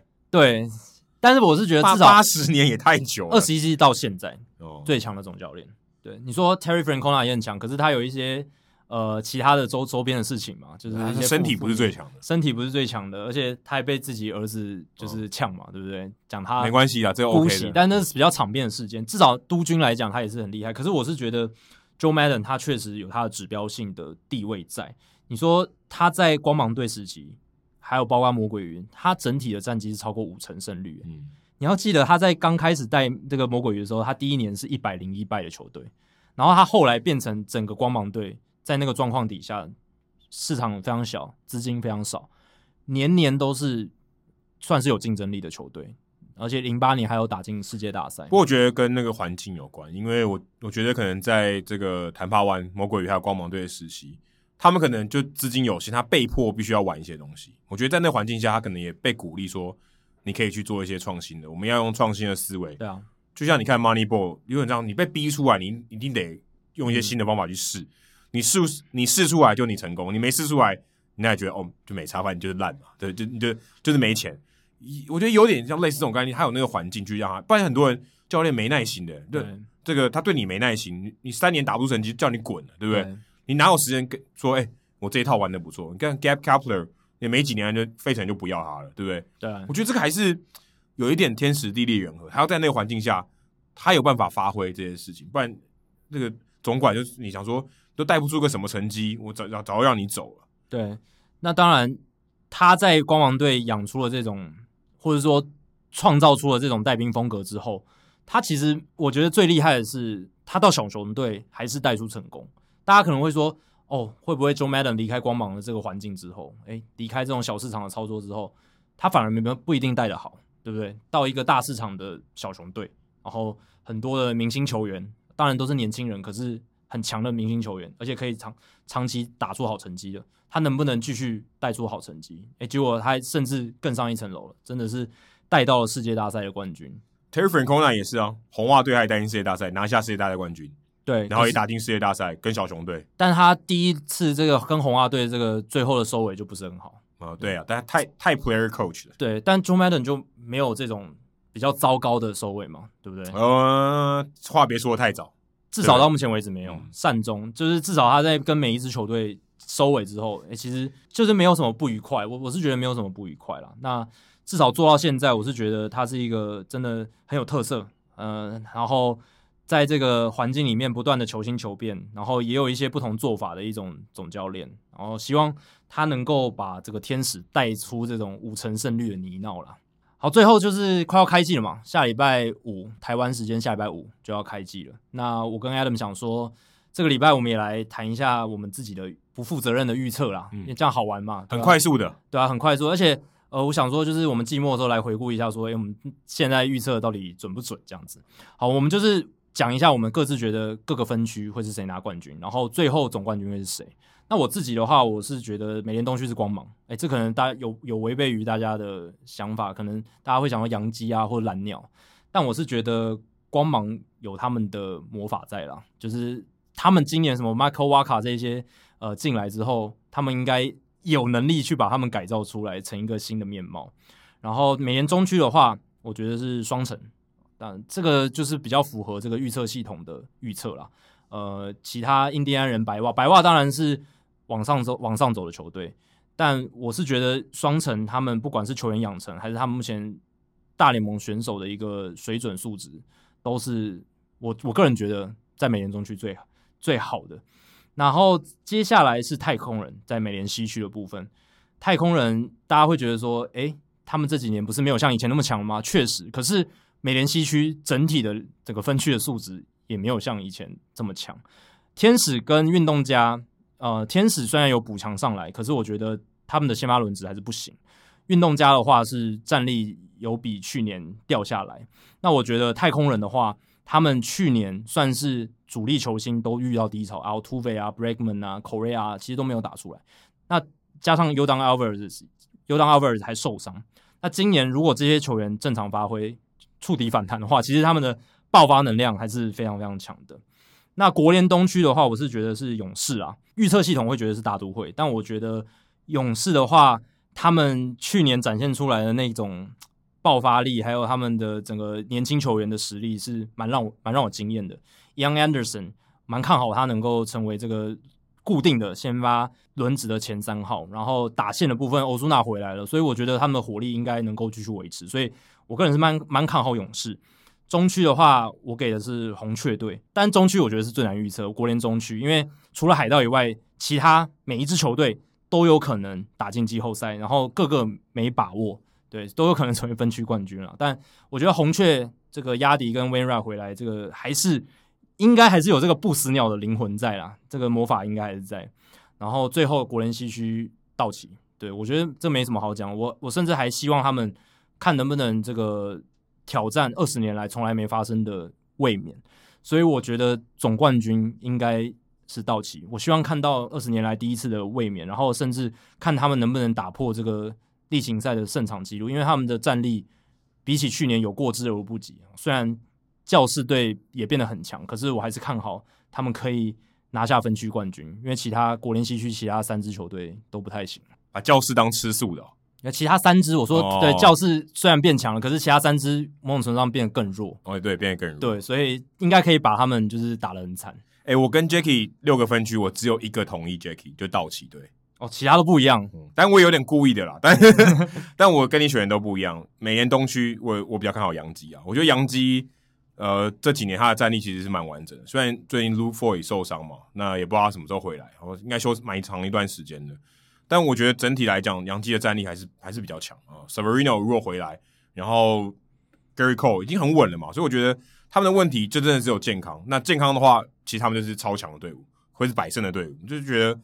如果要我选啊，我一定选杨基，因为光芒队折损了，也不能折损，少了 Blake Snell，我觉得差距蛮大的。其实预测系统也是看好洋基队啦，其实差蛮多的。啊、但是我自己想说，光芒队的魔法还是新一波。我相信洋基，哎、怪怪的。我身为红袜迷，我收了。你这样讲出这句话，实在是太大逆不道了。没有，可是我相信洋基是有这个实力打败光芒队，因为我觉得长期来看，我是看整体战力的。嗯，那美联中区我是比较看好白袜，因为我觉得白袜还在上升。双城，我觉得甚至还往下一点点哦，因为他的主力就还是那些人哦，也没有太多改变。但是白袜队，我觉得整体战力是上升的。你看，要找来 Lance Lynn、Giolito 跟 Keuchel，其实都很好诶、嗯、他们前号三号先发是很强的，更别说 Michael Kopech 如果回来，他如果真的能投出他以前的这种预期的话，其实找来还有 Liam Hendriks，白袜队我觉得是很有看头的。嗯，那美联西区我觉得是呃比较焦灼的，我甚至比较看好运动家。因为我觉得运动家，运动家每一年感觉都好像要进不进，要进不进。可太空人很明显少了 Springer 哦，这个差异很大，少了 Verlander 也差异很大，是扣分的。所以运动家，我觉得他们的这个核心没有改变太多。甚至你说 Matt Chapman 去年他屁股痛痛嘛，对不对？季后赛也没打，是一个战力的损失。他现在健康回来了，如果他跟 Matt Olson、Loreyano 都健康的话，诶，他们如果在球季尾端再加入一些先发投手的话，我觉得也是分区冠军，也不会是太离谱的预测。哦，国联东区呢？嗯，你说勇士嘛？我说大都会，这死对头。嗯，因为大都会今年应该是想要干大事啊。是啊，对，DeGrom 很强嘛，对不对？嗯、然后他们如果 Syndergaard 下半季有办法回来，有 Lindor、Conforto 最近都打得不错。如果 Lindor 有打回他以前这种全明星的身身手的话，我觉得大都会要不赢也很难吧？就很强啊，这个这个实力，而且 Cohen 他可能会再大进步啊，可能做出更多的交易，或许或许我觉得更有更有看头。那美联中区，你刚才说红雀嘛？我觉得酿酒人，酿酒人虽然去年打的也有打进季后赛，可是你别忘了，他几乎没有压力，压力打超烂。对，那我蛮看好他可以反弹。如果他反弹的话，哇，他假设 MVP 打个八成身手好了，也很厉害。去年几乎没有压力，对啊，几乎等于几乎没有，他等于有打跟没打一样，打几率好像一成多吧，我记得烂到爆。其实预测系统也是比较看好酿酒人，就是 FanGraph 这边是说他可以拿到八十三胜，然后八十三胜还低空飞过五成，红红雀是八十一胜，就是很接近这样子。但我比较看好酿酒人，我觉得酿酒人 Woodruff、Corbin Burns 这两个，哎，大家有蛮低调的王牌，我觉得在美联中区可以闯出一番事业。而且牛棚还有 Devin Williams 跟 Josh Hader，对，一左一右怎么玩？其实投手是他们的最大的卖点。对，哎，Yelich 睡一下，睡个一年，明年去年。二零二零年不太正常嘛？嗯，让让你放过你。二零二一年打出这种 MVP 身手，或是说打个八成哈，也很不错了。嗯哼，那道奇队刚才讲了嘛？道奇队，我觉得你只要有点理智的人，应该都会选道奇队吧？对，甚至道奇队，我觉得如果你看这些阵容，就是客观来看的话，道奇队只要没有拿到世界大赛冠军，都算是失败的球季。对，而且我补充一个数据啦，就是 PECOTA 这个 BP 的他们这个预测系统，他们从二零零五年到现在，就是在二零一九年以前。从来没有预测球队能够单季拿超过九十九胜，因为这个预测系统相对是保守的。可是道奇队去年打破这个记录，当然是在疫情发生之前，他们预测就是他们能拿到超过百胜。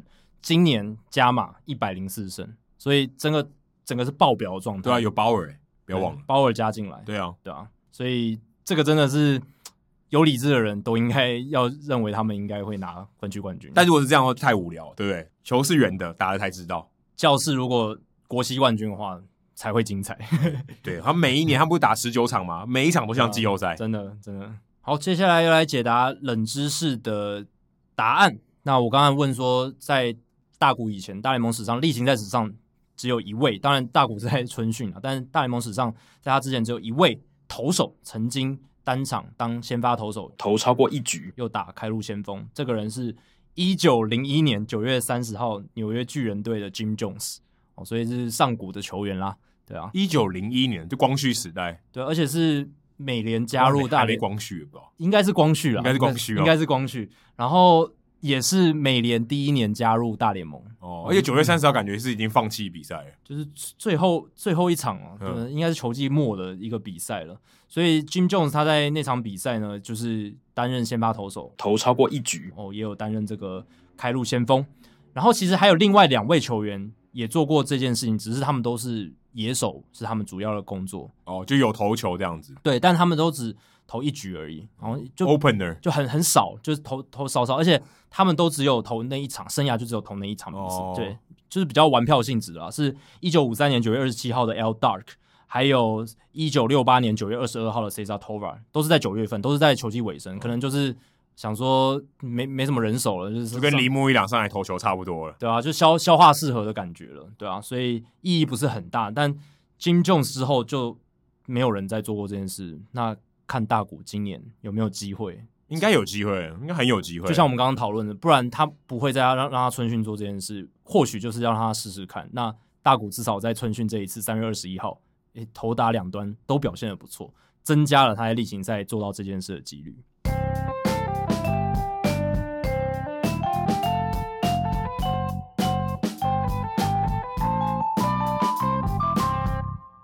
好，接下来进行本周的人物来讲单元。Adam 这个礼拜要介绍谁呢？好，我要介绍这个人物呢，其实很特别哦，因为我有亲自访问过他，应该是所有人物来讲里面，我少数是用记者的身份访问他的周边的人物。他叫做 John Adams 哦，不是这个起草独立宣言的这一位，他开国元勋，不是美国这个开国元勋啊。这个 Adams 先生呢，今年六十九岁。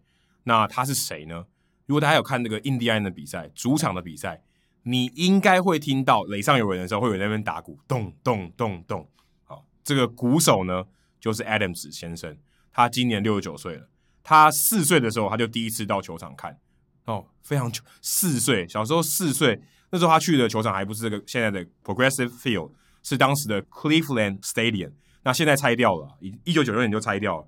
现在是美式足球布朗队的这个 First Energy Stadium 的所在地，在这个 Erie 湖旁边，就是五大湖 Erie 湖的旁边。那为什么我今天要提到他呢？因为他自一九七三年以来，他第一次接下来这开幕战他不会出现，哦、他每一场主场开幕战他都会出现。哇，那这真的是一个算是印第安人球迷里面一个很大的缺憾。他已经连续打鼓打了四十八年，从他第一次一九七三年以来，他已经打了四十八年。第一次缺席嘛？第一次缺席开幕战，因为去年不算，嗯、因为去年根本没有开放人进。对对对，那不算。他今年是他第一次，他。有开放入场，但他没办法进来。哦，那这样子主场球迷应该会很不习惯诶，就是少了那个鼓声，对啊，所以甚至连球员都不习惯。对啊，嗯，因为搞不好他们已经听习惯了嘛，就是要那个鼓声才会有那个带劲儿的感觉。对，因为我之前去访他的时候，那时候我就跟张玉成嘛，所以我常常去克利夫兰，然后这个跟访。我那个时候就有去特别访问他，因为那时候曾公还有奎哥都传讯你说，你有没有去访问过这个鼓手？他们还不知道那个鼓手的名字叫什么。嗯、我就说我没办法，因为我都一直跟着张玉成，他如果要上场的话。我基本上在那边等着这个拍照嘛，所以我不太可能抽身去去访，而且如果我抽身的话，我还要有一段时间要移动，我就可能会错过一些事情。所以要访的话，一定要等张玉成没有先发的时候。那后来就还是有机会去访到他，有跟他聊一下天，然后我跟他分享。那他从一九七三年的八月二十四号那天，他就开始决定说，我要带一个这个低音鼓去球场里面去敲。他当时只花了二十五块美金买了这个鼓跟鼓棒，然后就一直敲敲敲敲。敲了四十八年，够厉害了吧？他这四十八年来，他大概只错过四十七场比赛，平均一年一场啊。平均一年一场，哦、那他这个大概估算一下，大概有三千六百多场。嗯，三千六百多场。据说后来这个印第安有给他免费的票了，但之前他都是自己买票进来的。对他，他就坐在那个外野左外野观众席、嗯、最上层啊，嗯、这个一八二跟一八三区的最上层。最就最靠近墙壁了，就最上层最顶端的那个地方，嗯、他都会坐在那里，所以大家都知道他坐在那里。那他你想说，诶、欸，他每一场都去看，他平常到底在干什么？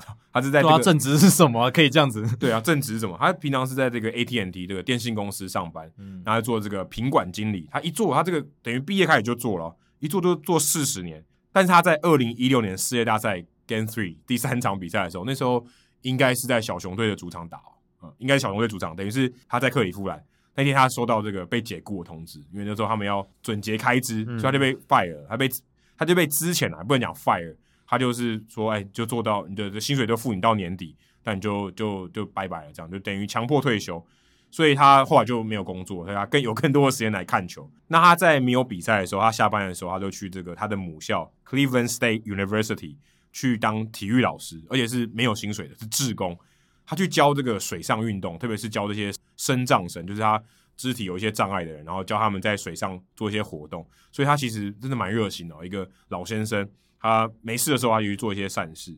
那他说，为什么他很喜欢来这边打鼓？因为就像我一样哦，我去访问他，他就会常常遇到这种全世界各地来的这些球迷啊，很好奇，对他很好奇，会跟大家分享一些故事啊，可能跟他聊一下天。像他自己很喜欢这个这种经验，就是他其实不只是说我要帮这个印第安人的这个球队打气，他甚至也希望很多哎很多球迷会来跟他，好像这个社区的阿伯有没有在坐在公园里面，大家会来跟他聊天，好像是一个。呃，球场的一个领袖啊，一个默默存在的一个算是什么警官？OK，然后他已经是球场的一部分，大家会常常来跟他聊天，嘘寒问暖，会社交啦，很喜欢社交的一个人，然后也算是呃有点守望球迷守望相助的感觉，欸、对，有点像守望相助。那二零一九年，我去年就在九月多的时候去跟他聊天，那时候我想说第一局我要早点去，然后这样我会我可以确保张玉成不会突然上场，所以我就在那边等他。我想说，哎、欸，他应该在这里，就像说第一局要开始，他还没有出现。后来发现一局上的时候才慢慢拿着鼓，然后这样走上，因为一局下才进攻嘛，啊，所以一局上没他的事，对，然后慢慢走上。我想说，我很怕，哎，今天该不会运气这么差？刚好就是他没来那一天吧？哦，结果还好，其实还还可以，所以就还是有遇到他。一年一场，你不会那么衰了。他他是平均一年一场，平均，所以也不是刚好一年一场，有可能一年好几场，但还是很罕见。对，就跟他聊天，然后他那时候他知道我台湾来的嘛，然后他其实对于这些历史地理，他蛮有研究，他蛮喜欢历史地理。他问我说那时候。香港这个抗争怎么样？嗯，还问我，问我说，哇，你你怎么会关心这些事情？关心国际时事，关心还关心关心香港的事情。那还，然后那当时呢，我在跟他聊天的时候，旁边还有这个，就是刚才讲之后他们当地的一些球迷，然后在来跟他拍照啊什么，我还帮这些球迷拍照，在访问的这个空档还帮他们拍照，还有人拿着这个饼干哦来请他吃，然后就分我一片，然后说哦，They stand up for cookie，就是讲 Carrasco，那 I sit down for cookie。然后就我坐下来吃这个饼干啊，非常谢谢他，他也都被我被我逗笑了，因为那时候 Carrasco 还还是在印第安人队嘛，还没有到大都会队，所以他就还蛮喜欢这些交流，也很热心，哦接受我的访问。但是在他没有打鼓的时候啊，我尽量想办法在这个上半局的时候跟他访问，因为他如果是下半局的话，印第安要进攻，垒上一有人，我在这边打鼓，哎，其实坐在那边坐在他附近的人心脏会受不了，那鼓声很大，而且。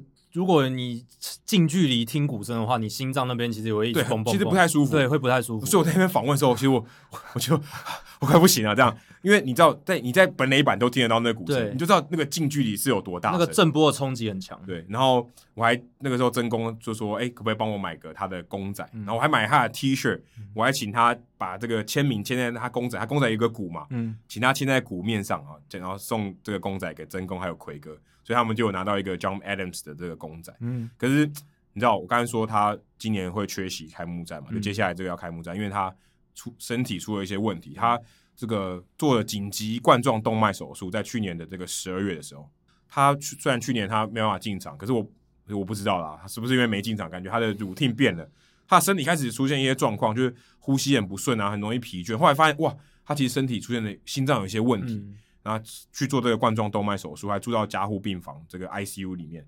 那不过他现在康复，就是慢慢在康复中，慢慢在复原。但是他的身体状况还不不能让他去球场，甚至敲锣打鼓。哦，去打鼓那个不太行。对对，心脏可能承受不了。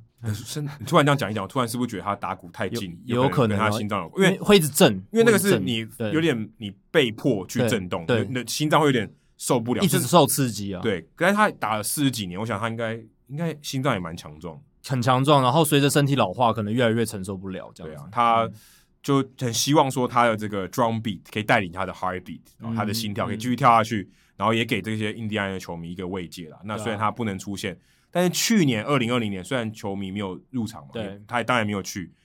可是如果大家有看印第安人转播的话，你会发现那个鼓声还在。就录起来了，哇，很有诚意耶！这个，但是哎，你要把二指拿掉了吗？不行，不行，不行，还是不行。哦，我在等你说，这也蛮优质的。但在这一件事情上是蛮窝心的啦。而且你就觉得美国人这个巧思做得很好，哎，对，他都会说在乎这个球场氛围，这很重要。即便球迷都不在，哎，人家告诉你说，我很尊敬这个球迷，我相我我很在乎这个社群，甚至可能让球员觉得说，哎，这个这个球团把这个球迷还放在这里，放在我们心里面。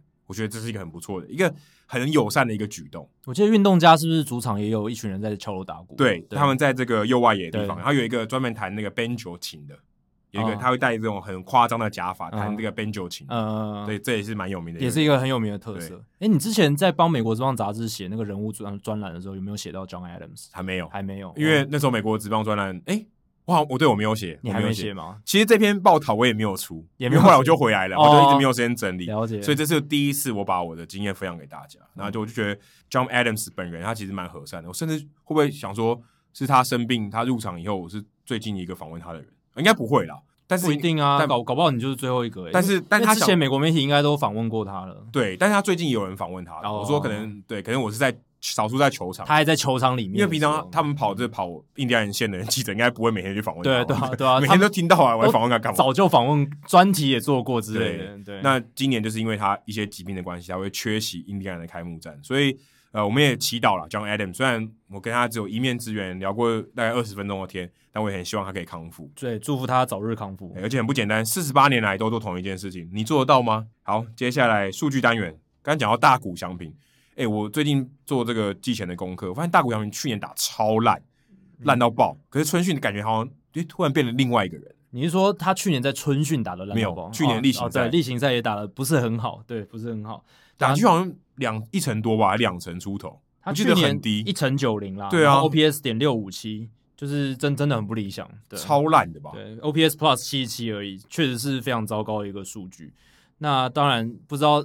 他那个时候的调整状况就是不太好，一一直没有调回来了。那时候他等于是在边复健边打，对不对？因为他对啊，因为他手都对手手有受伤的状况，而且赛季又短，然后又没有经历过这种疫情的状况，就是可能让他觉得不太适应了。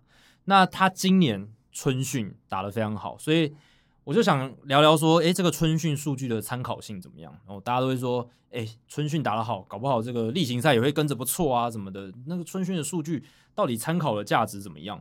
那大谷今年他当然在春训真的是打了下下叫，他今年十一场初赛，三十二个打席，十六支安打，里面包含五支全垒打，然后打击五成七一，OPS 一点七零，都是天文数字啦。当然小样小样本的天文数字，当然他还有两次的盗垒成功，而且三十二个打席只有三次三振哦。我这个这个数字我蛮眼睛为之一亮的，基本上没有什么三振，因为大谷算是一个三振。比较算算蛮多的一个选手，这种大挥大棒型的打者三振多也不会觉得意外。对，因为他要追求长打嘛，所以也算是合理。但是他今年春训的三振蛮少的。然后呢，去年他在这个春训的时候，其实打击率非常糟糕，一成二五。而且他在二零一八年春训的时候，打击率很糟，也是一成二五，而且 OPS 都在点五零零以下，都点四零一、点三四七，非常糟糕的数据。我还记得我们二零一八年去采访春训的时候，对大谷春训的印象就是哇，成绩很糟，投球也不行，投不进去，散弹枪的投，对啊，球速也不快，然后什么，然后就是状况一大堆。哎，结果他地形赛马上恢复正常。我记得我们有去看开幕，就是他他第一场先发嘛。对，我最近这一集棒球伊甸园刚好讲到这个，对，因为我们是在奥克兰运动家的球场看的。那那一次我们就哇吓到了，真的是投的超好，哦，真的表现非常出色。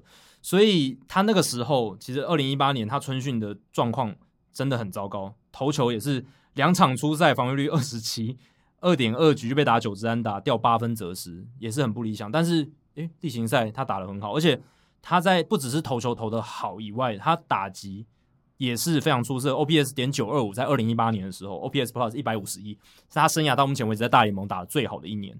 所以整体来看，其实二零一八年那时候数据。在春训的时候，根本我觉得没有什么参考价值，真的是在调状况，他真的在调状况。那今年的数据会这么好？哦，当然投球的数据也比二零一八年好很多。在春训，我觉得有一部分是他可能已经提早就进入状况了，他可能就是在春训之前就已经备战很久，已经非常进入状况。而且二零跟二零二零一八年不同的是，他已经在美国生活三年，已经习惯，已经习惯。那那一年他是第一次到美国，所以可能还有一些文化适应上还在调整，这个教练团还在调整跟队友的相处，所以可能需要一些适应。那今年比较不一样，他可能就是，而且加上伤大部分都好了嘛，都算有休养了，所以他在春训也打出了好的成绩。当然，这些成绩面对到的对手都不是。大联盟一等一的啦，就是他的水准是什么？有一些球员是后之后不会在大联盟出赛的，嗯、对，所以在这样的情况下，当然是不一定是准确的数字。可是至少我觉得春训数据反映得出一个选手他的健康状况，还有他目前的这个准备的状状态，不一定代表说例行赛就一定会表现的很好。嗯、那我想说的是，大谷的春训数据让大家蛮乐观的，但是也不要乐观的太过头。对，这个是我想讲为什么我很难对他乐观呢？他健康状况实在太可怕了。对，但我我想说是先撇开健康的因素，就是说他表现会怎么样，就是他二刀流的表现会怎么样。至少春训看起来大家会很乐观嘛，嗯、就是说诶，球威也在，变化球也犀利，要、嗯、打击也很 OK，然后大家就会堆高大家期待说啊，例行赛今年大谷如果健康的话，二刀流应该没问题，应该都会表现的很好。但我觉得这个也不要太过度，为什么呢？因为其实春训数据预测性真的很低。你能说它能反映的是一个，我个人觉得是一个健康的状态。你说反映他的真真正的实力，或者他在例行赛的表现会是怎么样？我觉得这个预测性真的很低。有一个很明显的案例就是 Chris Davis，C 的 C 的 Chris Davis，他在去年，我我不知道他有没有注意到，去年二零二零年 Chris Davis 他在巴尔的摩精英队的春训的数据是四成零九的打击率，五成五九的上垒率，点九零九的长打率。而且这是十二场比赛哦，十二场比赛的样本就是跟大谷今年打的这个春训的比赛差不多，而且四次三振，十次保送，哇！你从这个三振保送里也觉得说，哇，诶，Chris Davis 是不是修正了他二零一九年那个时候，哇，一直打不出安打，然后可能痛定思痛做了一些调整啊，然后有一些改变这样子。那时候春训他打的真的非常好，诶，结果去年开季一样打得一塌糊涂，他最后只出赛了十六场，打击率一成一五。上垒率一成六四，OPS Plus 负七，负七哦，所以就是比一般球员烂百分之一百零七这样子啊，这这是什么概念？就是烂一百零七，烂两倍的意思哦，就烂到真的无法再烂了，烂一个字还不够，对，无以复加的地步。所以这个我就觉得，你光这个案例你就知道，春训数据它基本上没有什么预测性。你可以说哦，他是健康的，他能打，哎，身身体状况是好的，可是。真的面对实战，投手强度增强，或者是真的在那种大联盟例行赛的环境里面，能不能表现好，这是完全两码子事。对，我提供一下我自己对春训的看法。其实春训就像给这种张，就像给张玉成还有林子伟这种人哦，这种角色的球员，这种状态的球员，他们要去争取啊，争取位置。他们表现好，他们是要去争取这位置。那他可以跟他同样要竞争这位置的人比较，说我的成绩谁比较好？因为我们状况都都在同一个场上嘛，对不对？大家状况怎么样？那教练可以选说，哎、欸，我觉得这个球员目前状况比较好，那我开机会带他。比方这种概念，那对于老将，他或者他位置已经很稳的人，他基本上心态就是我调整就好。对，我我照我的步骤调整，成绩不是很重要，打得好就打得好，对，打得不好也没差，打得不好也没差，又甚至他可能就我就是练某一个球，对，我被打爆无所谓，对，I don't care，对不对？嗯、我不我不在乎，我我我想要怎么做就怎么做。我今天有一个功课要做，就像 Trevor Bauer 要闭着眼睛投球也可以，没有人管你，你没有要争取那个成绩。但对于那些要竞争位置的人，他是很重要的。对，大谷或许我觉得不不不适用这个条件。对，我觉得大谷的案例是，他有一个今年春训有一个对他有一个重要意义，是他要证明自己健康。对，这个是今年春训对他的意义达到 check。对，这个有 check 到，就是跟一般老将也不一样，他位置是稳的嘛，一定他他只要健康，一定有他的位置。嗯、但是一般老将可能就真的是打打状态的，打打好玩的。但是大谷他是。需要证明他是健康，他要跟球团、跟球迷证明说，我是目前能投能打，我今年二刀流开季 OK，对，证明他的企图心跟他的身体状况是匹配的，对，没错，因为本来企图心很强，你身体打不太起来，那也没用，对啊，所以很多人觉得说，哦，那我就退休，很多人春训打到一半退休嘛，对啊，发现我力不从心，我打不下去，像 Gio Gonzalez，没错，原本说，哎、欸，我还可以马林鱼队还可以打，过没几天他就退休了，就退休了，对啊，所以春训的数据参考性不是太高。即便是像刚刚艾伦讲那些要争取位置的年轻球员，他可能争取到了位置，春训打不错，可是他没办法。那这是另外一回事。对，那就是拿到门票而已。对，所以春训打得好，真的不代表你在例行赛开始之后，只能说你打得好，你争取到那个门票。对，没错。好，最后我想点一下，就是 Salvador Perez，其实这这一集前面提到的主角，他他在这个近年来这个捕手的地位是怎么样？根据这个 Baseball Reference 他们的资料，二零一七年以来呢，Salvador Perez 他的 WAR 值是六点八。这个在同期的所有捕手里面是第七名哦，前面是 JT Realmuto、Wilson Contreras、Yasmani Grandal、Gary Sanchez、Buster Posey，还有 Robinson Chirinos，这个名字我没有预期到，哦所以其实 Salvador Perez 他是全联盟前十强的捕手，毫无疑问。重点是重点来了，他二零一九年没有出赛，所以如果 Salvador Perez 他正常二零一九年有出赛的话。我觉得应该要再加个二到三的 WAR 值上去，相对差不多第四名了。可我我觉得甚至可能超过 Grandal，超过 Grandal，甚至可能第三名左右。所以我是觉得 Perez 在他生涯最巅峰的时候，他是全大联盟前三强的捕手，可能就是跟 Grandal、Wilson Contreras、JT Realmuto 齐名的。